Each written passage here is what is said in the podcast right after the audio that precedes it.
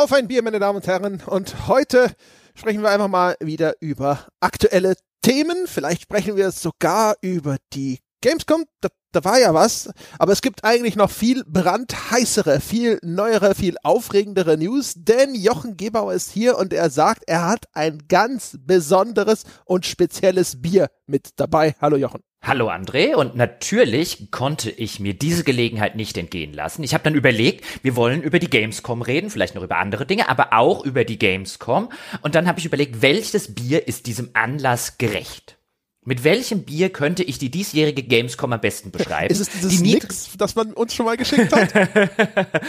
auch eine Möglichkeit gewesen. Die niedrig hängende Frucht wäre natürlich einfach ein alkoholfreies Bier zu nehmen, aber nee, das ist mir dann doch zu profan ja, zu alltäglich. Und dann habe ich weiter überlegt und dann habe ich mir gedacht, rennst du noch mal schnell in den örtlichen Biermarkt und da habe ich es gekauft. Ein Schöfferhofer Weizen. Ein schreckliches Bier passend zur schrecklichen Gamescom. Deine Idee war loszurennen und einfach nur ein schlechtes Bier zu kaufen? Das schlechteste, was ich finden konnte. Nicht einfach nur ein schlechtes Bier, ja. Die besten Wissenschaftler einer ganzen Generation saßen zusammen, um das schrecklichste Weizenbier zu machen, das je existierte. Das werde ich trinken. Jochen Gebauer, meine Damen und Herren. Ja, mhm, weil, nur für Sie. Ja, also da ist wirklich kein Weg zu weit, kein Berg zu hoch. Mhm. Und hier steht es auch schon ein, voreingeschenkt vor mir. Leider Gottes, wir haben uns äh, noch kurz zwei, drei Minuten amüsiert, bevor wir die Aufnahme gestartet haben. Deswegen ist der Schaum jetzt schon ein bisschen runter. Ich weiß nicht, ob das ein gutes oder ein schlechtes Zeichen ist. Also mein letztes Schöfferhofer liegt auch mindestens vier, fünf Jahre zurück. Ich habe es wirklich als ungenießbares Weizenbier abgespeichert. Mal gucken, was ich heute sage, wenn ich das nochmal probiere. War dieses geile Grapefruit-Ding, das ich immer getrunken habe, auch von? Ja, naja, natürlich. Ah. Schöfferhofer, natürlich. Also das, das dir sowas schmeckt, ja, meine Damen und Herren, da sehen Sie ja schon, wie recht ich habe. Aber was hast du denn? Köstlich war das immer, das gute Schäferhofer Grapefruit. Ah, das hier, äh, was, äh, das hier, was Sie hören, meine Damen und Herren, ist meine äh, letzte offizielle Podcast-Aufnahme, wahrscheinlich voraussichtlich vor dem Urlaub und dementsprechend begehe ich diesen großen feierlichen Moment mit einem Bier, das hat mir der Eduard geschickt und es ist das gute Big Wave traditionell. Kona, Jawohl. Hawaii, oh ja. Aloha. Ich sag das schon gar nicht so. mehr dazu. Das Big Wave, ja, das ist inzwischen so ein Bier, das, äh, das, das kommt in den Podcast rein und fragt, wissen Sie nicht, wer ich bin? Ah, jetzt macht er, jetzt ja. macht er hier am, am, am letzten Arbeitstag vor dem großen Urlaub, da reitet er die perfekte Welle. Richtig. Ja, mhm. da geht's. Hast du schon erzählt im, im äh, On Air für die Menschen dort draußen, die das sehr interessieren wird, wo du hinfährst? Nee, habe ich nicht. Wir fahren äh, nach Österreich ins Zillertal. What could possibly go wrong? Weiß ich nicht. Was, was, ist, ist irgendwas im Zillertal, von dem ich wissen sollte? hat, äh, hat Österreich nicht wieder auch steigende Corona-Zahlen und so? Und das wurde irgendwie drüber debattiert, ob man da jetzt auch irgendwie wieder mit Reisewarnungen oder sonst oder Quarantäne. Ich meine, ich habe sowas mitgekriegt. Also nagel mich nicht drauf fest. Kann auch Steigen irgendwie. Die nicht überall und so und so. Also das Einzige, was mich Corona-technisch in der Hinsicht ein bisschen äh, immer umtreibt, sind die Zugfahrten. Und das sind irgendwie einmal so eine Stunde und dann nochmal irgendwie so 45 Minuten, irgendwas in der Größenordnung, vielleicht einen Ticken mehr. Das ist so das, das Einzige. Und da irgendwie so mit Maske auf und sowas. Und wenn man so mal ne, rein von der Wahrscheinlichkeitsrechnung, das wird schon, sage ich mal. Und ansonsten ja wir haben vor, entweder nur im Zimmer rumzulungern oder wieder durch irgendwelche Berge zu laufen und da ist ja Kassau nicht. Äh, in Österreich vielleicht ein paar mehr als hier, aber ja, ich würde jetzt auch sagen, da wirst du jetzt äh, sehr wahrscheinlich kein zweites Ischgl erleben. Nee, das ist ja, also wie gesagt, also das es war, ne, so, war so die Urlaubsprämisse jetzt irgendwie nicht zu weit, ist sogar noch ein Taken weiter, als wir eigentlich wollten. Wir wollten eigentlich so Garmisch oder so, was ja nur so eine Stunde weg ist. Das war aber zu sackteuer und dann haben wir halt geguckt und dann war da das, das günstige Schnäppchen, das wir gefunden haben, war halt im Zillertal. Da war ich noch nie, ist aber sensationell aus. Es ist sehr schön. Ich war da ein paar Mal Skifahren. Das heißt, ich kenne es nur, wenn es schneebedeckt ist, aber da, das konnte man da sehr gut und das, äh, ich glaube, da kann man echt schön wandern, bisschen spazieren gehen, mal einen Berg hochfahren mit der Gondel oder mal ein bisschen laufen. Das wird, glaube ich, schon cool. Und ich meine, wenn du nach der Rückkehr zwei Wochen in Quarantäne musst, dann nennst du das ja einfach Dienstag. Ja, also, ja, das ist ja dann, also, wenn es nur Quarantäne ist. Der Pestbringer vom Zillertal werden wir ihn nennen. Ja, wir sitzen dann da und sagen, Herr Peschke, Sie dürfen die nächsten zwei Wochen die Wohnung nicht verlassen. Ich sehe, ja, was dachten Sie denn? Ja, aber ich, ich wollte doch auch nirgends hin. Ja, was? Was dachten Sie denn, was ich tue? So, in der, in der Zwischenzeit, ich muss es, äh, äh, muss es halbwegs äh, zeitnah, während der Geschmack noch auf der Zunge ähm, mir fällt gerade kein gutes Verb dafür ein, aber das, ähm, das ist sogar noch schlechter, als ich es in Erinnerung habe. Ah. Also nur für Sie, meine Damen und Herren. Also es schmeckt säuerlich, ein bisschen metallisch, hat noch so eine bittere Note und vorne raus so einen, so einen ganz heftigen, extrem künstlichen Bananengeschmack. Also es, es schmeckt eigentlich eher wie was, was man normalerweise am Rosenmontag in Düsseldorf vom Laternenmast leckt. Hm. Oh, ja, so ungefähr. Ich weiß nicht, ob das wirklich eins zu eins die Gamescom beschreibt, weil viel mit Rosenmontag war da ja nicht, aber sonst. Was sonst, also ich wollte ein schlechtes Bier für eine, oder ein Bier, was mir nicht schmeckt, sagen wir es so. Ähm, also ich finde es ein schlechtes Bier. Es mag bestimmt Leute geben, also es muss Leute geben, die das gerne trinken, sonst würden die das nicht so äh, intensiv verkaufen und bewerben und so. Ist mir nur völlig schleierhaft, warum das jemand tun sollte. Aber ein schlechtes Bier zu einer schlechten Messe, denn ich fand die Gamescom und ich glaube, da ist sich in der Branche zumindest jeder einig, dass das eine ziemlich überflüssige, also außer dem Gameverband natürlich, aber dass das eine ziemlich überflüssige Veranstaltung gewesen sei, oder? Mir ist noch niemand über den Weg gelaufen, der im Brustton der Überzeugung gesagt hat, dass das jetzt wirklich fantastisch gewesen ist. Das absolute Maximum, die man sich zu einem gewissen Grad sicher auch anschließen kann, ist, in der Kürze der Zeit, es wurde erst im April bekannt gegeben, dass man alle Hoffnungen fahren gelassen hat, was eine physische, normale oder normalische Gamescom angeht. In der Kürze der Zeit, das aus dem Boden zu stampfen, selbst in der Form, das war durchaus eine Leistung. Das habe ich schon hier und da mal gehört und gesehen. Aber ansonsten, nö. Also das war schon sehr unterwältigend. Was hat man denn auf die Beine gestellt? Also, ich meine, was, also jetzt ketzerisch gefragt, was war denn da mehr außer Geoff Keighley, der letztes Jahr schon moderiert hat, die Opening Night Live, den man wahrscheinlich sowieso schon unter Vertrag hatte oder unter Vertrag nehmen wollte für dieses Jahr. Und der streamt jetzt gewissermaßen aus einem äh, Studio in Los Angeles, das wahrscheinlich jetzt auch nicht bis auf Jahre hinaus wegen Corona und Co. ausgebucht war, halt äh, eine, eine, eine Live-Show, in der sehr viele Trailer eingespielt werden. Ich denke, America also erstens, das ist ja nicht meine Aussage, die gebe ich nur wieder. Und zum anderen, warum ich sage, man kann sich dem vielleicht in Teilen anschließen, ist, wenn man das aus so einer, reinen organisatorischen Perspektive betrachtet. Denn irgendjemand musste ja die ganzen Firmen tatsächlich überreden, erst mal überhaupt diese Trailer zur Verfügung zu stellen, Leute abzustellen, die da rein skypen, vielleicht auch eine Gameplay-Session anzubieten. Dann gab es ja danach gelagert nochmal so ein großes Programm mit lauter Streaming-Partnern, die hatten teilweise offensichtlich auch entweder Zugriff auf irgendeine Art von Präsentation, über die dann gesprochen wurde, oder sind Leute in den Studios gewesen.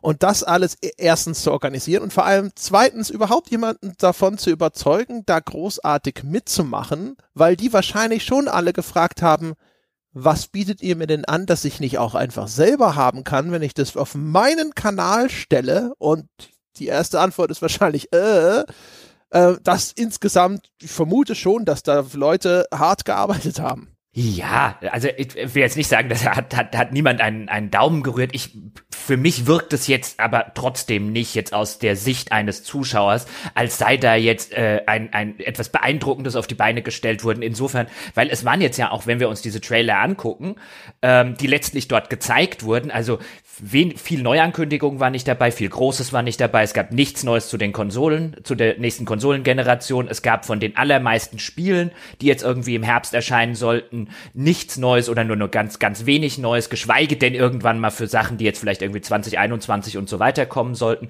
Also die meisten dieser Trailer, so gefühlt 95 Prozent, waren Indie-Spiele, was jetzt ja nichts Schlechtes sein äh, äh, muss an der Gelegen äh, bei der bei der Gelegenheit oder überhaupt irgendwie in dieser ganzen Geschichte. Aber im Vergleich zu dem, was dort letztes Jahr zum Beispiel rausgehauen wurde, war das jetzt nicht so ein eine Veranstaltung oder eine zweieinhalb Stunden Event, wo man sagen würde, boah, das musste ich mir jetzt ganz dringend angucken. Also ich habe mir jetzt in Vorbereitung auf die Episode, ich habe mich ja damals so ein bisschen drum gedrückt, das live zu gucken, weil ich schon sowas befürchtet hatte. Und jetzt habe ich mir es halt ähm, habe ich mich durch die Trailer so ein bisschen durchgeskippt meistens, weil das war dann so, ah, du bist die Sorte Spiel, ich kann mal schon, kann mal schon beim nächsten gucken. Also zweieinhalb Stunden hätte ich das echt anstrengend gefunden und da ist heute vielleicht das Schöfferhofer so ein bisschen mein Büßerbier.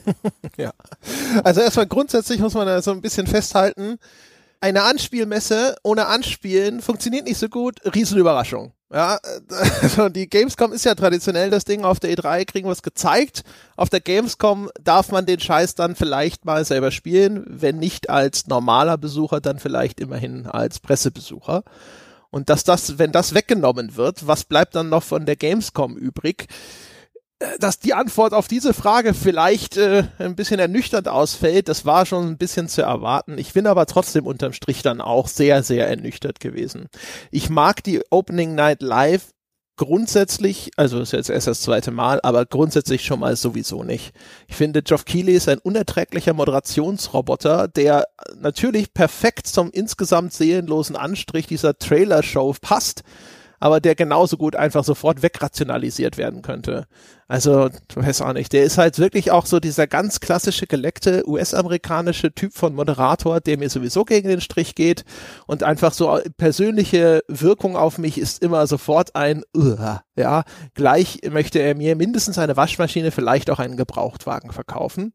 Und dann ist natürlich auch noch das Einzige, was das Ganze noch retten kann, der Inhalt, irgendwelche Überraschungen, irgendwelche tollen Titel, irgendwelche neuen Eindrücke zu bekannten Titeln, die irgendwie interessant oder relevant sind.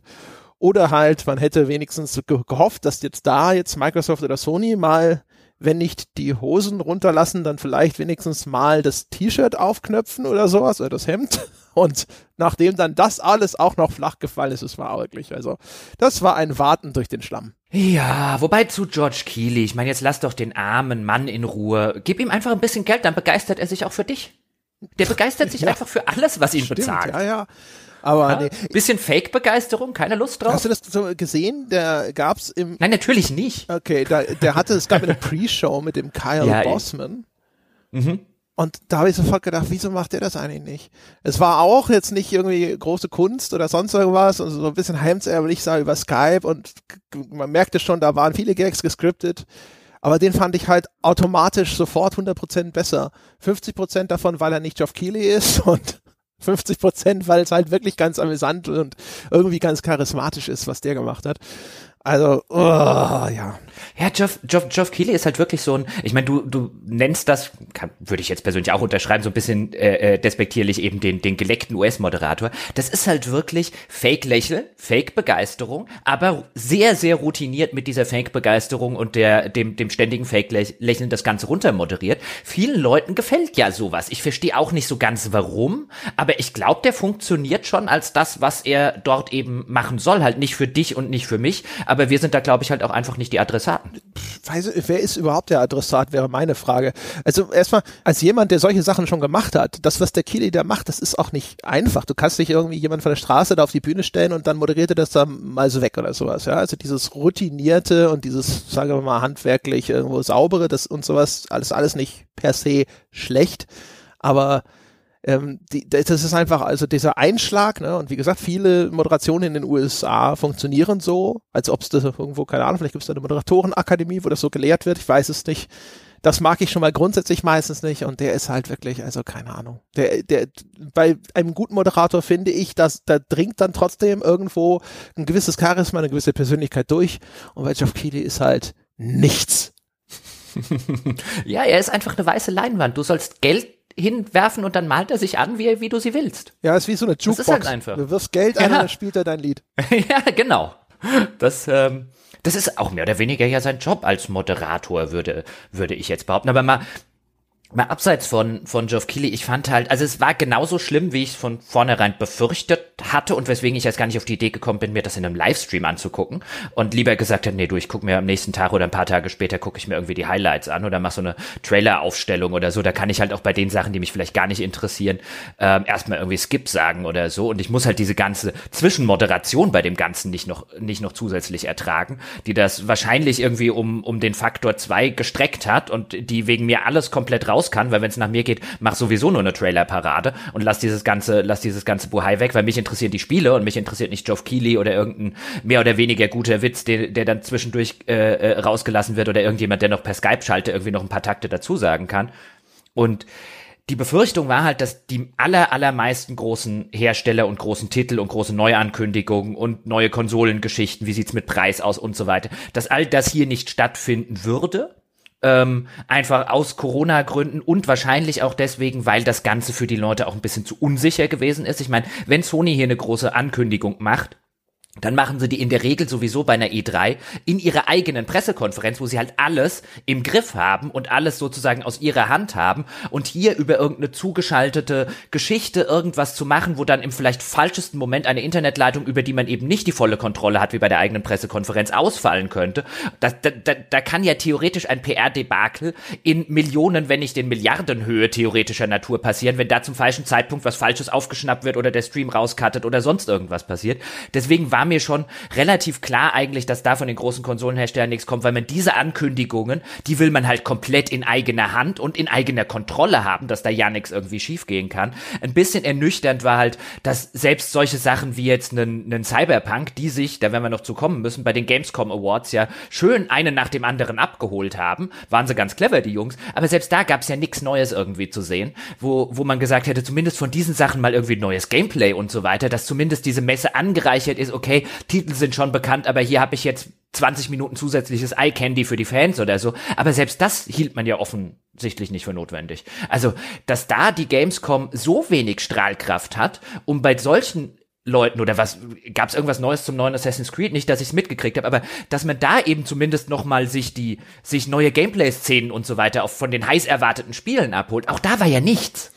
Also äh, ein Problem dieser Gamescom ist ja auch, dass ich jetzt sagen muss, ich bin mir nicht mal ganz sicher, weil das eine zentrale Event war dieser Opening Night Live. Und danach ist es ja sofort zerfasert in dieses Programm aus zig verschiedenen Streams, Ne, sie hatten ja etliche offizielle Streampartner offensichtlich. Es gab auf der Gamescom-Seite unten einen schlecht gemachten Kalender für diese Sendungen, der immer nur die Sendung an der, in der Stunde eingetragen hat, wo sie begonnen hat und dann sie aber nicht in den weiteren Stunden eingetragen hat, wo sie noch lief. Das heißt also ein Drei-Stunden-Stream von 18 bis äh, 21 Uhr.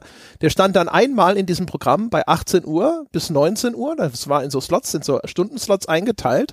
Und dann hast du also um 20 Uhr da reingeschaut und da war halt nichts nichts. Du hast gedacht, es läuft gerade nichts. Das stimmt aber nicht. Diese Sendung lief noch. Die stand halt aber nur in diesem einen Ein-Stunden-Slot, als wäre sie nur eine Stunde lang. Und da waren dann Rocket Beans und Webedia und PC Welt und weiß der Geier wer noch alles äh, mit irgendwelchen Streams vertreten. Und ich könnte dir nicht sagen, ob da nicht auch irgendwo mal irgendwer von CD Projekt mit irgendwelchen Cyberpunk-Zeug reingesprungen wäre. Aber das ist dann halt sowas gewesen. Es war super schlecht gemacht auf der Gamescom-Webseite. Die haben das nicht vernünftig highlighted, wenn da mal was Großes irgendwo in diesen Streams passiert ist, äh, das Programm nachzuverfolgen, das schon abgelaufen ist, dass man ja nachträglich immer noch abrufen konnte und so weiter und so fort. Also die war langsam und schlecht geupdatet, die Übersicht war nicht da, es gab kein Ding, das dich eindeutig auf große Highlights hingewiesen hätte, fand ich. Also das war alles sehr meh. Und dann frage ich mich natürlich, also kann ich sehr gut verstehen, wenn jeder Hersteller sich die Frage stellt, die wollten ja bestimmt Geld dafür haben, nehme ich mal schwer an. Äh, warum? Warum soll ich das nicht einfach selber machen? Wahrscheinlich hatten die Zuschauer auf ihren Streams, also jetzt die, die Kollegen da von der GameStar und von Rocket Beans und so, weißt du das? ich kann ja nicht mehr genau sagen, wir werden schon Zuschauer da gehabt haben, aber die, das, die hatten sie sicherlich eben auch, weil das ja dann auch über deren Hauskanäle gelaufen ist. Die hatten ja, ja, sie wahrscheinlich von der Gamescom. Äh, äh, genau, aber würde mich jetzt mal oder hätte mich jetzt dann interessiert, wie viele das gewesen sind als Live-Zuschauer, wenn du da, wenn du da reingeguckt hast oder wenn du es nicht mehr weißt, weil sie, sie haben ja die Zahl ist tatsächlich nicht ganz unrespektabel, hatten ja zwei Millionen gleichzeitige Zuschauer auf ihrer Opening Night Live. Für Kontext allerdings, als im Juni ähm, die äh, Sony, ich weiß nicht mehr, wie der Event genau hieß, aber als auf jeden Fall Details zur PlayStation 5 bekannt gegeben wurden, Sony hatte damals 3,5 Millionen ähm, gleichzeitige Zuschauer. Das einfach nur so als, als, als Kontexteinordnung, dass halt Sony mit Informationen zur PlayStation ist halt dann doch besser als äh, und noch zugkräftiger als eine Opening Night Live von der Gamescom. Aber zwei Millionen gleichzeitig ist echt nicht schlecht. Ich stelle mir halt vor, auch wie gesagt, also wozu?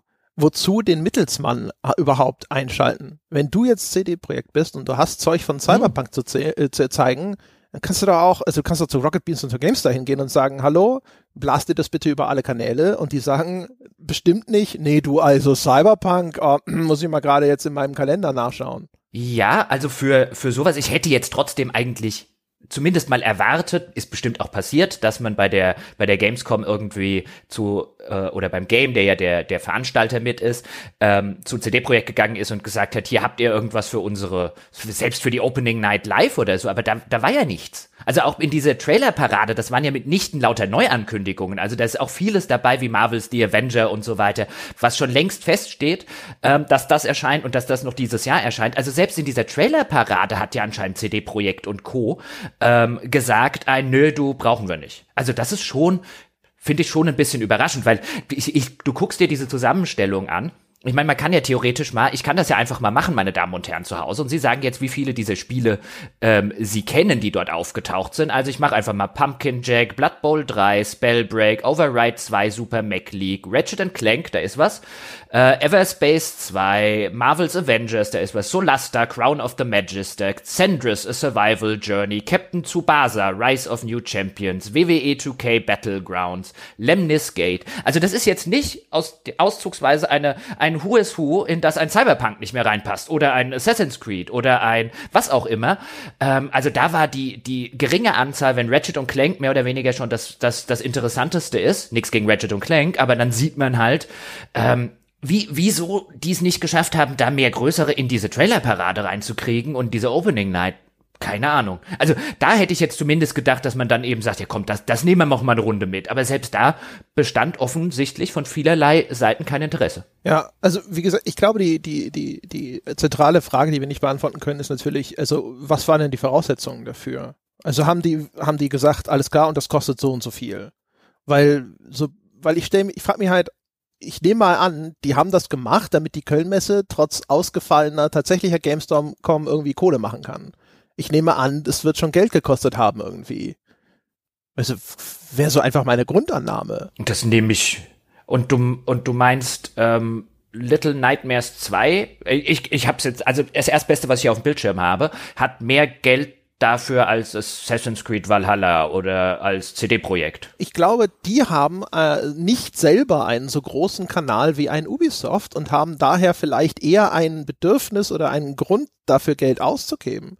Während wenn du Ubisoft bist, welch, welchen Grund hast du denn, wenn du das einfach selber auf deinen Ubisoft YouTube-Kanal ballern kannst? Ja, aber ich kann mir halt nicht vorstellen, oder wenn ich hier jetzt weiter ähm, gehe, ich kann mir halt nicht vorstellen, dass das auch nur ansatzweise so viel Geld gekostet haben kann, dass die sich das haben leisten können, dass ein CD-Projekt nicht sagt, komm, aus der Portokasse nehmen wir das auch noch schnell mit. Who knows, ne? Who knows? Also es ist ja häufig so, dass, äh, dass die Firmen sehr gerne ähm, die Zuschauerströme auf ihre Kanäle dann auch binden möchten und gar nicht so erpicht darauf sind, das auf anderen Kanälen, die dann ne, so mit Subscribern und sonst irgendwas ähm, auszuspielen umgekehrt weiß ich, äh, das ist auch, das ist natürlich Spekulation, aber das ist halt das naheliegendste, was mir einfällt bei der Frage, wieso war denn dieser Rückhalt nicht da bei einer Messe, die ja von dem zumindest deutschen Branchenverband im Kern mitorganisiert und mitgetragen wird. Also dann stellt sich ja umgekehrt die Frage, es, es kann ja nicht daran gelegen haben, dass das nicht möglich gewesen ist, sondern es muss ja, glaube ich, in der, in der Güterabwägung bei sehr vielen am Schluss das Ergebnis unterm Strich ge gestanden haben, ist die Mühe nicht wert, sei diese Mühe jetzt der Aufwand, mehr zu produzieren für die Messe oder eben in dem Geld, das zu bezahlen wäre. Offensichtlich. Und ich meine, sehr wahrscheinlich wird dort irgendwie eine monetäre Überlegung eine Rolle mitgespielt haben, als jetzt von Seiten der Messe.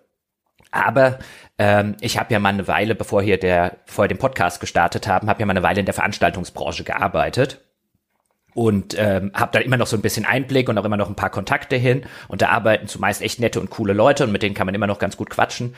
Und die Köln-Messe hat ja hier mit dieser Veranstaltung beziehungsweise mit dem Nicht-Stattfinden der richtigen Gamescom in Anführungszeichen, das ist ja ein, ein hoher zweistelliger Millionenbetrag, der da flöten gegangen ist.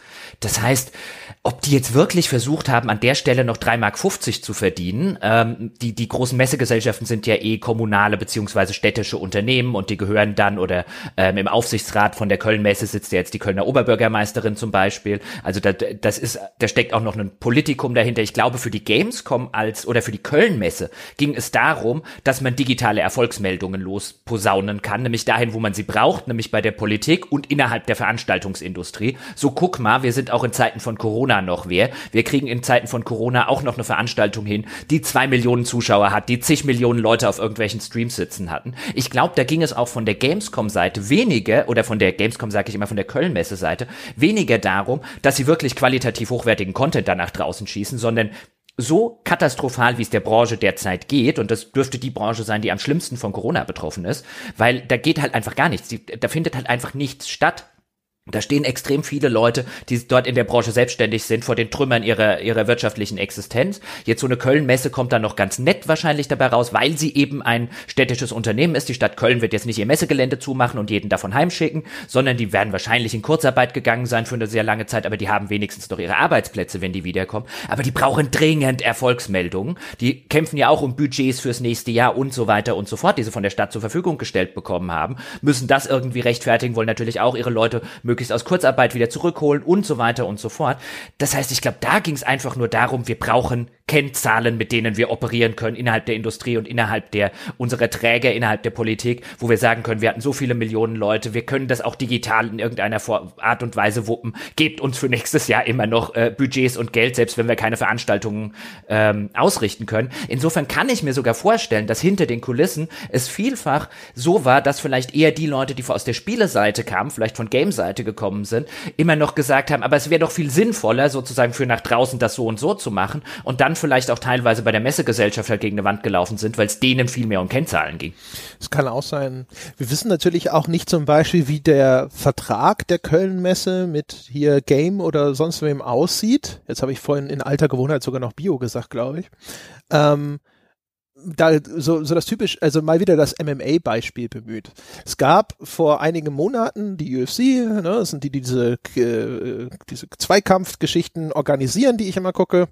Und äh, die haben irgendwann angefangen, auch schon noch zu Zeiten von Corona-Lockdowns, dann die ganze Zeit so richtig krass zu drängen, dass sie wieder ihre Shows anfangen können. Und dann haben sie irgendwann äh, es dann auch geschafft und haben dann äh, wirklich so samt und sonders immer eine Show nach der anderen produziert, die aber dann teilweise auch ziemlicher Mist waren und alle so, was soll denn das? Wieso können die nicht die Füße stillhalten? Alle anderen Sportarten sind auch noch nicht wieder auf Sendung.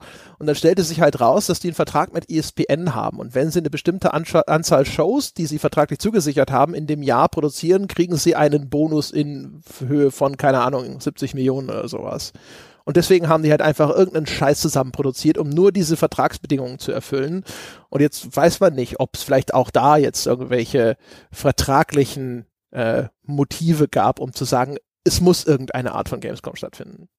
Ja, ich glaube halt so eine Gamescom, auch da wieder jetzt so mit dem Hintergrund der Veranstaltungsbranche. Wir gucken da natürlich in der meisten Zeit einfach so drauf als Spieler oder als Spielejournalisten so eine Gamescom ist halt für, für, einen, für einen Veranstaltungsort wie die Köln-Messe, ist aus vielerlei Gründen echt, echt richtig super, weil du hast eine riesige Publikumsmesse. Das heißt, du hast allein schon bei den, bei den Publikumsleuten, die Gamescom ist ja nicht sonderlich teuer, aber wenn du jetzt mal rechnest, 250.000 Leute, die dir 10 Euro Eintritt am Tag bezahlen, dann kannst du schon mal rechnen, was du allein an Eintrittsgeldern hast. Dann hast du natürlich die ganzen enorm hohen, wie es einem immer wieder kolportiert wird, enorm hohen Standgebühren, die du verlangen kannst, mit 250.000 Leute durch diese Ausstellungshallen laufen. Du hast natürlich den ganzen Wirtschaftseffekt, diese 250.000 Leute, von von denen muss eine gerüttelte Anzahl in der Stadt übernachten und in der Stadt essen und äh, öffentlichen Nahverkehr benutzen und so weiter. Das heißt, sie lassen wieder Geld in der, in der Stadt.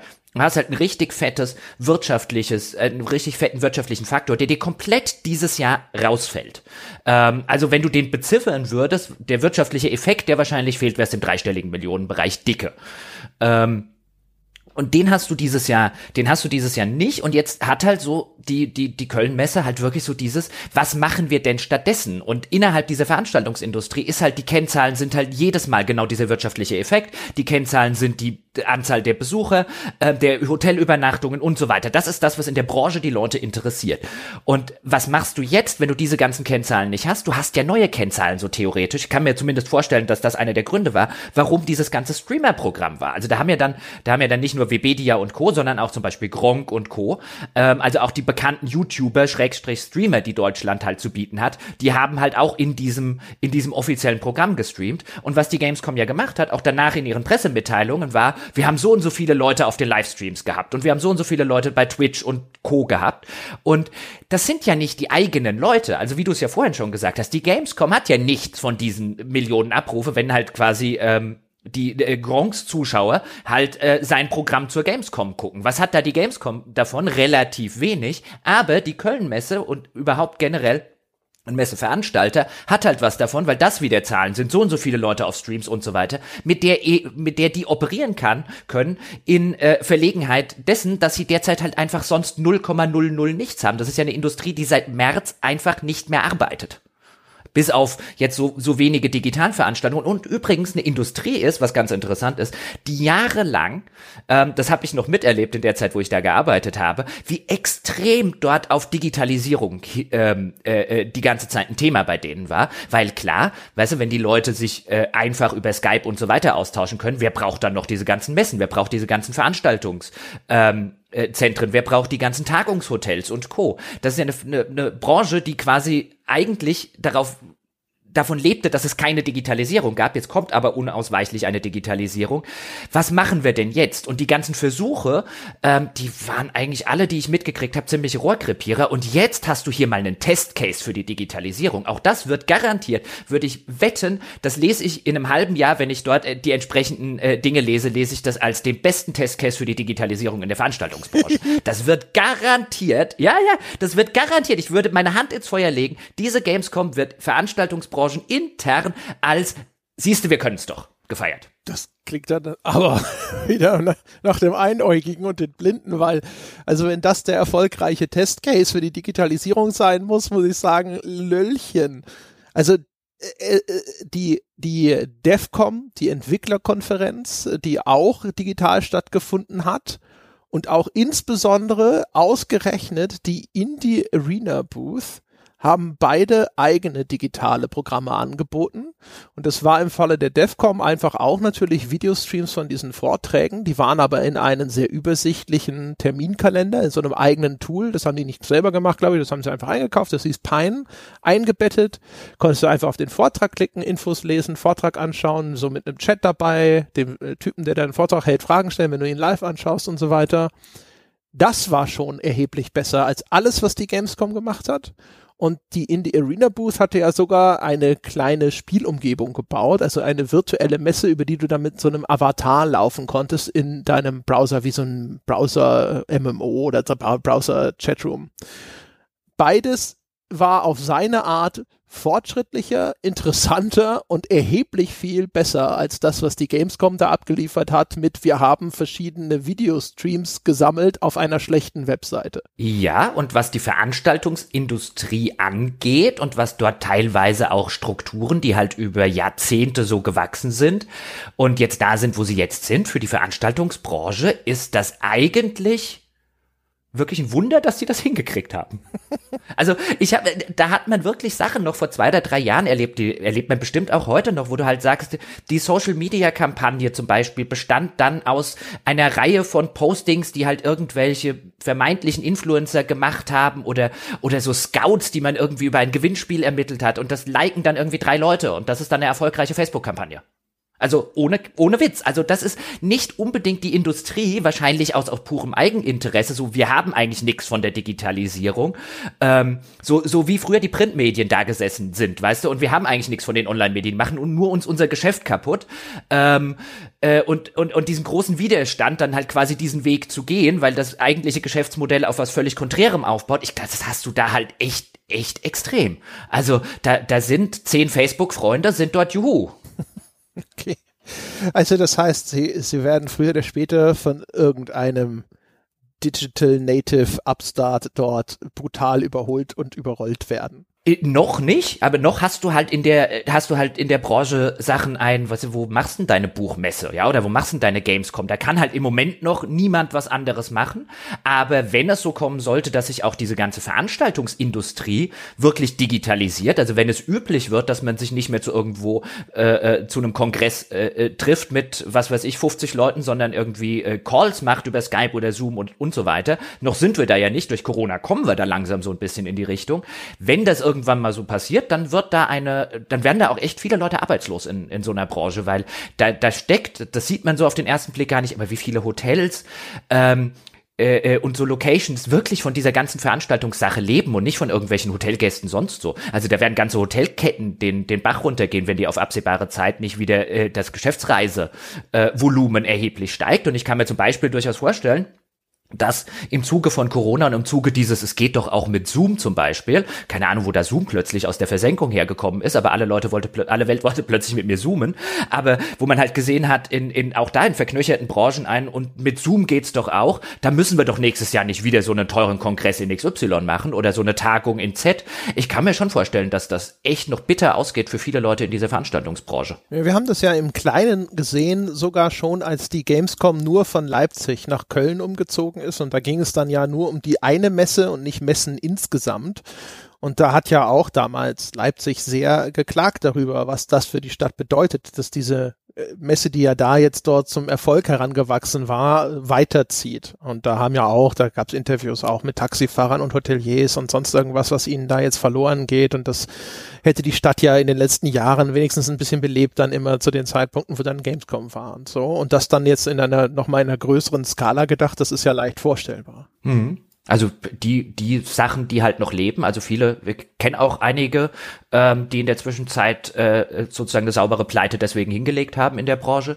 Ähm, die, die noch überleben, die werden auch noch ein Weilchen überleben, weil, wie gesagt, eine Stadt Köln oder eine Stadt Frankfurt oder wie sie auch immer heißen, die machen nicht ihre Messegelände von, von heute auf morgen zu, aber diese ganze kleine Industrie, die davon lebt, wie du schon gesagt hast, Taxifahrer, Caterer und so weiter und so fort, denen jetzt halt ein erheblich, ich meine, wenn du in Köln Taxifahrer bist und keine Messen finden statt, ich glaube, dann geht dir, was weiß ich, 30 Prozent deines Umsatzes flöten, kann ich mir schon vorstellen, die halt ausschließlich über sowas äh, generiert werden und dazu noch die ganzen anderen Geschäftsreisenden, die derzeit nicht kommen.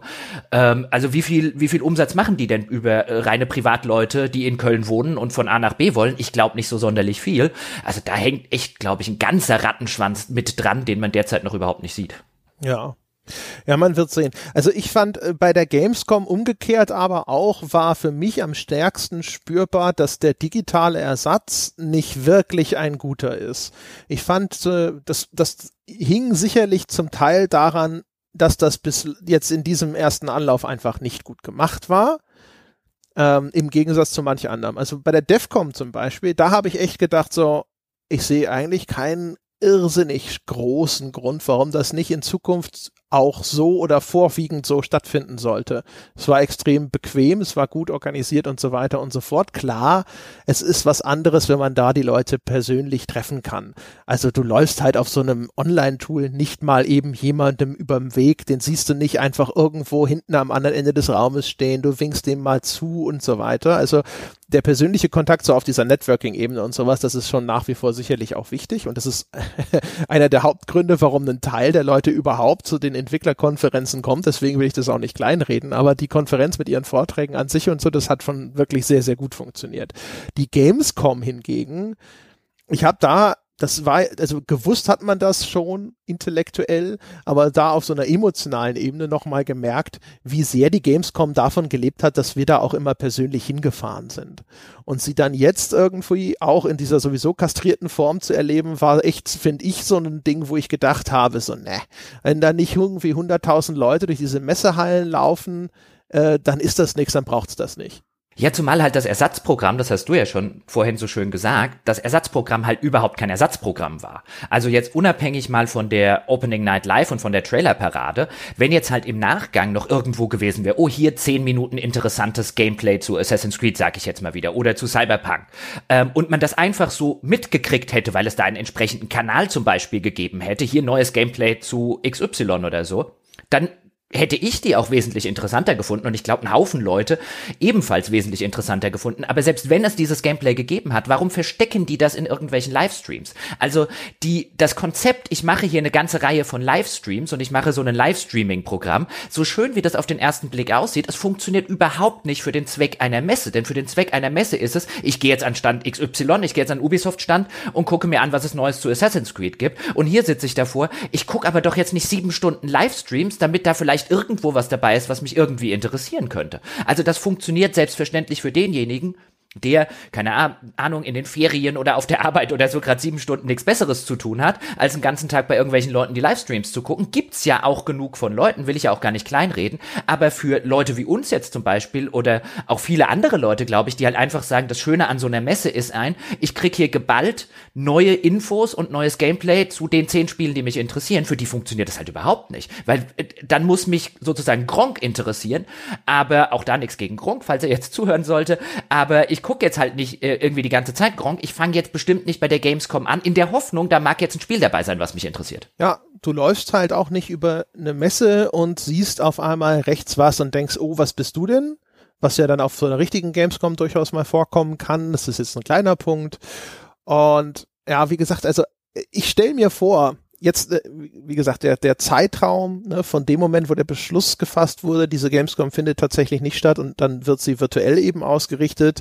Das, das war zu wenig, um jetzt das umzusetzen, worüber ich jetzt spreche, aber ähm, man könnte das natürlich auch noch erheblich besser machen. Gerade jetzt in heutigen Zeiten zum Beispiel, wo diese ganzen Cloud-Dienstleister Cloud da sind, ne? PlayStation Now, ein Stadia, ein Xbox, was heißt das, Xcloud oder was auch immer die da machen, egal äh, man stelle sich vor, all diese Anspielstationen, die auf so einer Gamescom stehen, die könnten ja in Zukunft als Cloud-Stream zur Verfügung stehen. Da hast du ja auch die volle Kontrolle, genauso wie wenn du deine Konsole da irgendwo auf die Messe stellst. Das ist dann auch vereinheitlichte Hardware und so. Das ist nicht wie, ich muss eine Demo anbieten, die dann auf Steam runtergeladen wird oder sowas. Das könnte man zum Beispiel über so einen Dienst durchaus alles zum Beispiel abbilden. Die ganzen Trailer-Kinos, die sonst da rumstehen, wo du dann irgendwie zwei Stunden anstehst, nur um irgendein Video auf einer Leinwand zu sehen, das kannst du natürlich jetzt schon sowieso in dieses Streaming-Programm packen.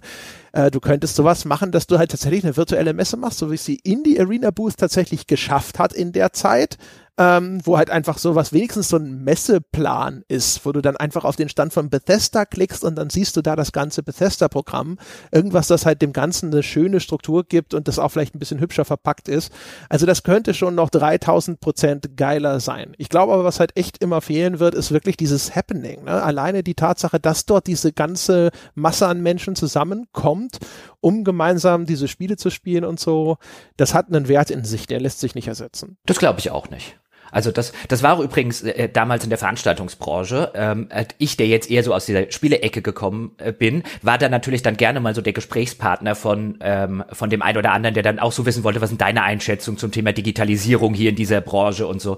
Und wo ich gesagt habe, also ich kann mir das bei jüngeren Generationen durchaus vorstellen, dass die diesen persönlichen Kontakt längst nicht mehr so brauchen und vielleicht auch teilweise in dem persönlichen Kontakt ähm, eher, eher unsicherer werden, weil sie einen ganz anderen Kontakt gewohnt sind. Aber ich glaube schon noch, dass die nächsten 20 20, 30 Jahre würde ich mir da keine Sorgen machen, weil meine Generation und ältere Generation, für die hat das immer noch einen Wert, dieses persönliche Dasein, dieses persönliche Kennenlernen, dieses persönliche Networken. Ich würde da jetzt noch nicht den, den digitalen Teufel in der Branche so schnell an die Wand malen. Das mag kommen, aber, aber noch ein bisschen später. Und ich stimme dir da völlig zu. Also ohne diesen Faktor, ähm, ist das wirklich, also ohne diesen Faktor, finde ich, muss die Gamescom eigentlich eine E3 sein. Aber dieses Jahr gab es ja eigentlich auch keine E3.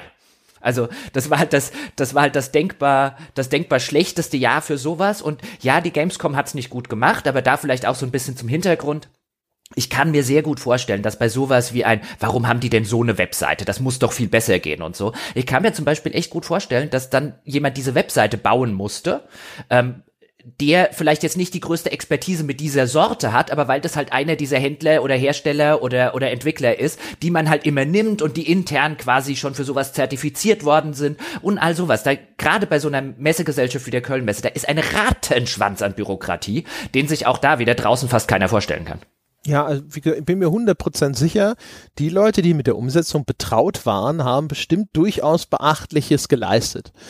Nur das Ergebnis ist halt ne, für den hm. Betrachter von außen leider etwas, wo man so ein bisschen sagt, also ich als Zuschauer sage, das war nix, das war. Ja, aber, aber die, die, die Gamescom sagt doch, das war hier, äh, Ge starkes Signal, ja, ja, Millionen Fans weltweit, lang erwartete Neuheiten, unterhaltsame Show, überraschende Aktionen. Ich habe hier Pressemitteilungen äh, ja, gesehen. Ja. Die, die Gamescom hat sowieso, da ist vom Gamescom-Chef sind da die geilsten Zitate von allen drin, der dann sagt, ja, das hätte jetzt bewiesen, an uns kommt keiner vorbei.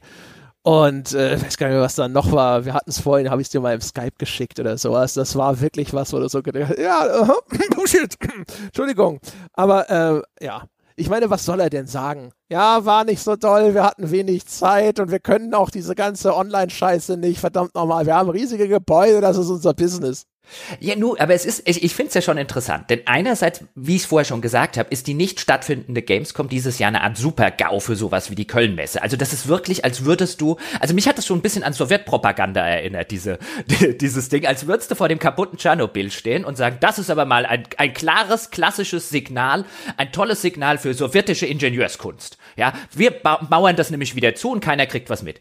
Ähm, also so ein bisschen, das ist, ist eigentlich schon absurd, wie sich da eine Messe dafür feiert, dass sie, dass sie dieses Jahr echt einen gewaltigen Millionenbetrag nicht eingenommen hat ähm, und halt irgendwie noch ganz äh, auf die Schnelle irgendwas nicht ganz äh, katastrophales, was zumindest funktioniert hat, auf die Beine gestellt bekommen hat. Also quasi die der wirtschaftliche Effekt, der dort passiert ist, äh, man würde jetzt denken, wenn man diese Pressemeldungen liest, ein, das ist ja die erfolgreichste Gamescom, die je stattgefunden hat. Also es ist echt, aber es werden sie auch da wieder aus den Gründen, die ich vorher genannt habe, wahrscheinlich auch, diese Pressemeldung ist nicht für uns, die ist für die Veranstaltungsindustrie. Vielleicht ist das ja auch jetzt in, in ihrem Biotop ist es vielleicht ja auch eine, eine, eine richtige Leistung gewesen. Ich weiß nicht, wie jetzt, weißt du, wenn jetzt einer sagt, ja, hier guck mal, was hat denn Frankfurt gemacht da oder sonst irgendwas? Wer weiß, weiß nicht, was die anderen Messegesellschaften, ob die überhaupt was gemacht haben und wenn ja, wie das ausgesehen hat. Was ich ganz interessant finde, ist halt, was sich auch, was sich auch deutlich zeigt, ist zum Beispiel, diese, diese nackten Zahlen da jetzt zu berichten mit so und so viel Millionen Livestream-Zuschauern und bla bla bla.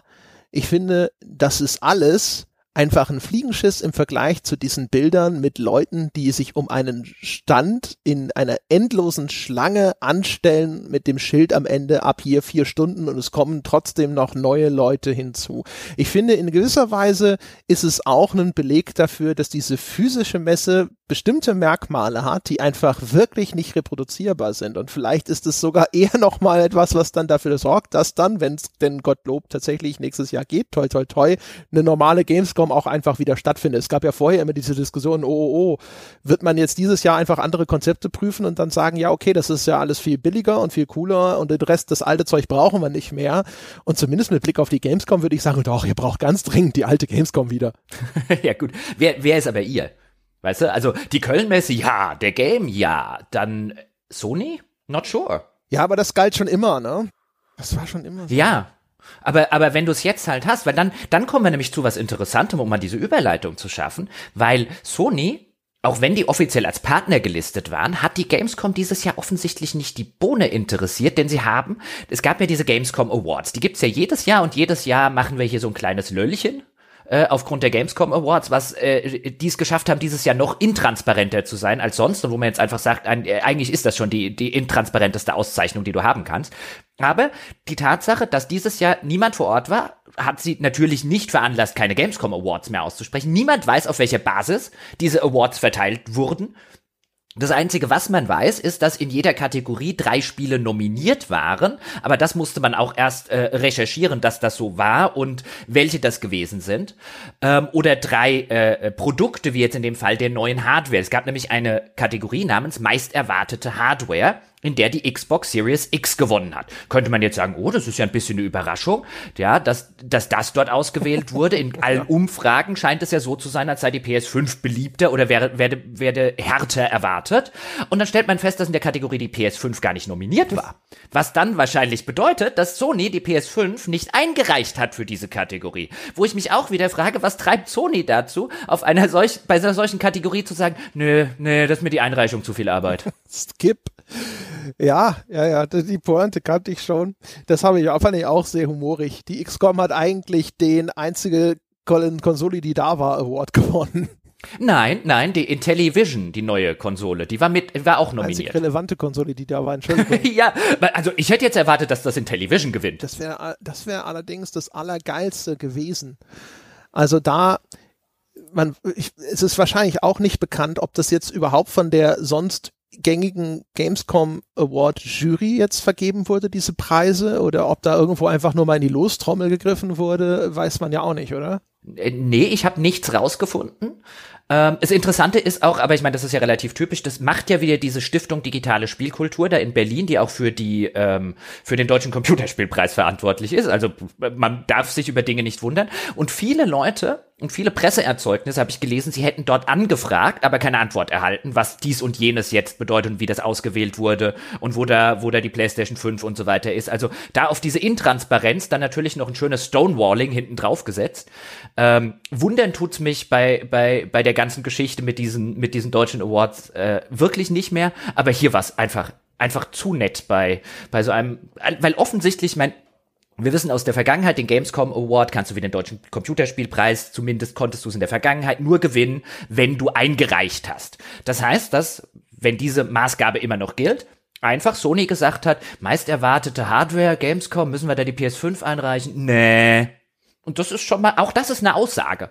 Ja, wie gesagt, also, also der, wie schwach der Rückhalt von dem Ding war, was ja aus der Industrie heraus tatsächlich selbst organisiert wird, ist schon auch etwas, äh, ist halt bemerkenswert, TM. Ja, es ist auch, wenn du dir teilweise die, die dann guckst du dir wieder die Einreichungen an. Ähm, und das waren auch in den letzten Jahren war da immer was dabei, wo man gedacht hat, echt, diese drei, ja, kein Wunder, dass das gewonnen hat. Also wenn du zum Beispiel Cyberpunk hat sich ja ziemlich viele Awards abgeholt. Die waren auch ganz clever und haben einfach in jeder passenden Kategorie eingereicht und haben sich gedacht, einen Gamescom Award zu haben, ist besser als keinen zu haben. Und beim besten Rollenspiel zum Beispiel war Cyberpunk nominiert zusammen mit Chris Tales und Game Deck. Sagt dir irgendeins der beiden anderen etwas? Nee, aber ich meine, das sind wahrscheinlich halt dann die Weltpremieren gewesen. Ne? Most Original Game. Cyberpunk, Operation Tango und Void Train. Hm. Mhm. Mhm. Also, ja, ich sag's nur. Ja, früher war es ja noch so, dass die Spiele auf der Gamescom spielbar sein mussten oder zumindest auf dem Showfloor vertreten. Ja, aber heute ist es ja anscheinend, bei, wenn ich mir das mit Cyberpunk, die sich übrigens auch noch als bestes Action-Game haben nominieren lassen, einfach so alles mal, ähm, äh, äh, dieses Jahr ist es äh, offensichtlich nicht mal notwendig, neues Gameplay zu zeigen. Also zumindest vielleicht haben sie der Jury was gezeigt. Ich weiß ja nicht mehr, wer die Jury ist. Also diese Awards sind so sind so geil. wahrscheinlich ist auch also, das der Grund, warum da die Anfragen nicht beantwortet wurden. Da wurden wahrscheinlich einfach schon jetzt einfach E-Mails geschrieben, so, woher kamen diese Awards? Wisst ihr das? Nein, du, ich habe keine Ahnung. Frag mal Geoff Keighley. Weißt du? Und Geoff Keighley hat dann irgendwann so, ja, es gab doch immer die Awards gehen wir halt mal bei Awards. Awards sind immer gut. Ist auf jeden Fall super, wer da auch, wer da auch nominiert war. Also auch dann halt weniger ein, wieso haben sie das nominiert? Also bei den Rollenspielen würde ich jetzt annehmen, ich glaube nicht, dass da noch viel mehr nominiert waren als diese drei. Oder eingereicht wurden. Wie gesagt, also ja, also auch, auch wenn man das so sieht, man möchte ja meinen, es gab wahrscheinlich schon noch trotzdem genügend Vertreter, die in diese Kategorie, das nehme ich mal mit hätten fallen können, so ein Baldur's Gate 3 oder sowas. Also ulkig, dass da wirklich nix auftaucht. Ja, zumal du ja offensichtlich, ich meine, was heißt offensichtlich? Zumal du ja de facto nicht mit deinem Spiel irgendwo auf einer Messe sein musstest. Also ich wüsste zumindest mal gerne, was wurde denn da eingereicht? Ich habe nicht den Hauch einer Ahnung. Wer, wer hat sich das in irgendeiner Form ähm, ähm, angeguckt? Und wie kommt man auch auf die Idee, irgendwelche meist erwartete Konsole oder Hardware zu machen, wenn, wenn de, de, der eine, dessen Konsole die meist erwartete ist, nicht mitmacht? Also, das ist alles so geil absurd. Ich glaube, ich, ich, glaub, ich bewerbe mich mal bei der Stiftung Deutsche Spielekultur. Das muss die, die, was die den ganzen Tag rauchen müssen für die Awards, das muss großartig sein. Viel geiler wär's, wenn du dich selbst einfach einreichst und dann ist meist erwartete Konsole Jochen Gebauer. Ja, wer sonst? Das wäre wär einfach mal so ein super Statement. Weißt du, wenn du, wenn du die Kategorie meist erwartete Konsole nächstes Jahr für uns gewinnen könntest. Jochen, was nächstes Jahr sind die ja alle draußen schon. PS5 und Xbox und Dings. Ja, aber dann gibt's bestimmt keine Kategorie ähm, meist erwartete Hardware mal, mehr. Entschuldigung, da wird auch wohl hoffentlich nicht eine Kategorie nur geschaffen worden sein, damit es eine der Next-Gen-Konsolen gewinnen kann. Und bitte, ich will nicht meist erwartete Konsole sein. Ja, Jochen Gebauer ist meist erwartete Hardware. Ja, oder so. Ja, ich bin Hardware. Genau, ja, siehst du, meist erwartete Hardware ist ja perfekt. Da gibt's ja jedes Jahr mhm. neue mhm. Grafikkarten und sonst irgendwas. Und ich finde, das ist dann, das sollte unser Anspruch sein für 2021, ja, dich zur meist erwarteten Hardware. Ich genau, ich, ich, Jochen Geber gewinnt einen Gamescom Award 2021. ja, das, das können wir machen. Hey, ich sehe auch fotorealistisch aus, ja. ja. Da kann aber mal hier, da kann aber mal Nvidia, ja, und äh, wie die anderen da heißen, die können aber mal sowas von heimgehen. Wir versprechen dann auch, dass du Raytracing kannst und 4K ja. und vielleicht sogar 8K. Stimmt, wir müssen es ja niemandem vorführen. Also, ja. es scheint ja nicht zu interessieren, ob das wir stimmt. Haben dann, wir haben ein sehr überzeugendes Factsheet wir haben ein Video von dir persönlich, wo du nochmal versicherst, dass du 8K locker mit 60 Frames pro Sekunde schaffst. Das ist deine ja, Entschuldigung, unter 60 Frames stehe ich ja morgens ja, nicht auf. Nach dem ersten Bier auch 120. ja, ja, mindestens und doppeltes Raytracing. Also das ist, finde ich schon, das ist auch ein schönes, schönes Ziel, ja. Ja. Und ich, ich komme auch mit einem eingebauten äh, äh, äh, Depth of View und Field of View Slider und so, musste nur, musste nur äh, Promille rein oder rausnehmen. Ja, ganz Dann genau. ändert sich da auch der, äh, das ist, also pff, was ich da von Haus aus eingebaut habe, ja, ja, das soll aber mal, sollen die aber mal kommen hier. Ja. Das, das Filmkorn, ja, das kann man auch an, an und ausschalten, das trinkt er immer gern. Genau. Ich will nächstes Jahr. Das ist ein gutes Projekt. Das Projekt. Wir brauchen einen Codenamen für das Projekt. Alle guten Projekte haben einen Codenamen. Äh, ja, äh, weiß nicht. Äh, Aufbruch 2021. Aufbruch 2021 klingt wie das Wahlplakat der SPD. Das können wir nicht gebrauchen. Wählt uns keiner zum Gamescom Award. Ja, gut. Wobei, wer weiß, ja, wer weiß, was für Mehrheiten dort verlangt sind. Ja, das können wir, das können wir nicht gebrauchen. Wir brauchen was Besseres. Also sowas, weiß was ich, Palermo. Ja. Codename Palermo. So. Und immer wenn wir jetzt Palermo sagen, dann wissen wir, dass das Ding gemeint ist und dann müssen wir jetzt nicht on air, weißt du, damit nicht zu viele Leute mitkriegen. Ja. Weil andere Idioten wären ja so dämlich und würden das einfach kostenlos in die Welt hinaus podcasten. Stimmt. Ja. ja aber nicht wir. Ja, okay. Ja, Projekt Palermo. Das klingt, mhm. Klingt sehr, sehr überzeugend. Ja, ist hervorragend. Ja, Projekt Palermo. Äh, wir gewinnen einen Gamescom Award 2021. Nice. Also es scheint, so schwer kann es, so schwer ist es nee, nicht. Ich bin da, ich sag ja, ich bin zuversichtlich. Also das ist schon ordentlich. Ja, aber ansonsten, weiß nicht, Strich drunter. Also ich meine, Satz mit X und so, ne? Satz mit X, ja. Würde ich, würde ich auch so sehen. Ist echt, also ich finde halt bei dieser ganzen Geschichte ist ein, wir haben ja noch die neuen Konsolen, die ja angeblich in zweieinhalb Monaten, also genauen Termin gibt's ja noch nicht, aber würde man jetzt mal schätzen, spätestens erscheinen sollen. Und man sitzt schon so ein bisschen da und denkt sich, passiert das noch? Also ich habe dann wirklich mal so ein bisschen die Fühler ausgestreckt, so bei dem ein oder anderen Industriekontakt und dort heißt es, ja, ja, ja, ja, ja, die erscheinen schon noch, weil so langsam könnte man echt so auf die Idee dieser Verschwörungstheorie kommen, so ein, je weniger man davon hört und so langsam müsste man echt mal Dinge hören wie Preis, also jetzt nicht unbedingt wir als Konsumenten, wobei es da auch schon nicht schlecht wäre, ähm, aber auch so im Handel und Co., also so langsam müsste ja da mal Butter bei die Fische, weil es jetzt ja auch so langsam aber sicher in solche Sachen äh, reingeht wie Lagerkapazitäten fürs Weihnachtsgeschäft und so weiter planen, insbesondere insbesondere für ein Weihnachtsgeschäft dieses Jahr, das ja wahrscheinlich sehr schwer planbar sein wird, weil viele Leute halt sagen werden, hm, haben wir jetzt genauso viel wie sonst wegen Corona? Haben wir weniger? Wenn ja, wie viel weniger haben wir? Und in welchen Branchen und in welchen Sparten haben wir weniger? Also man würde ja denken, die müssten dieses Jahr erst recht so langsam aber sicher mal in die Pötte kommen, aber nö.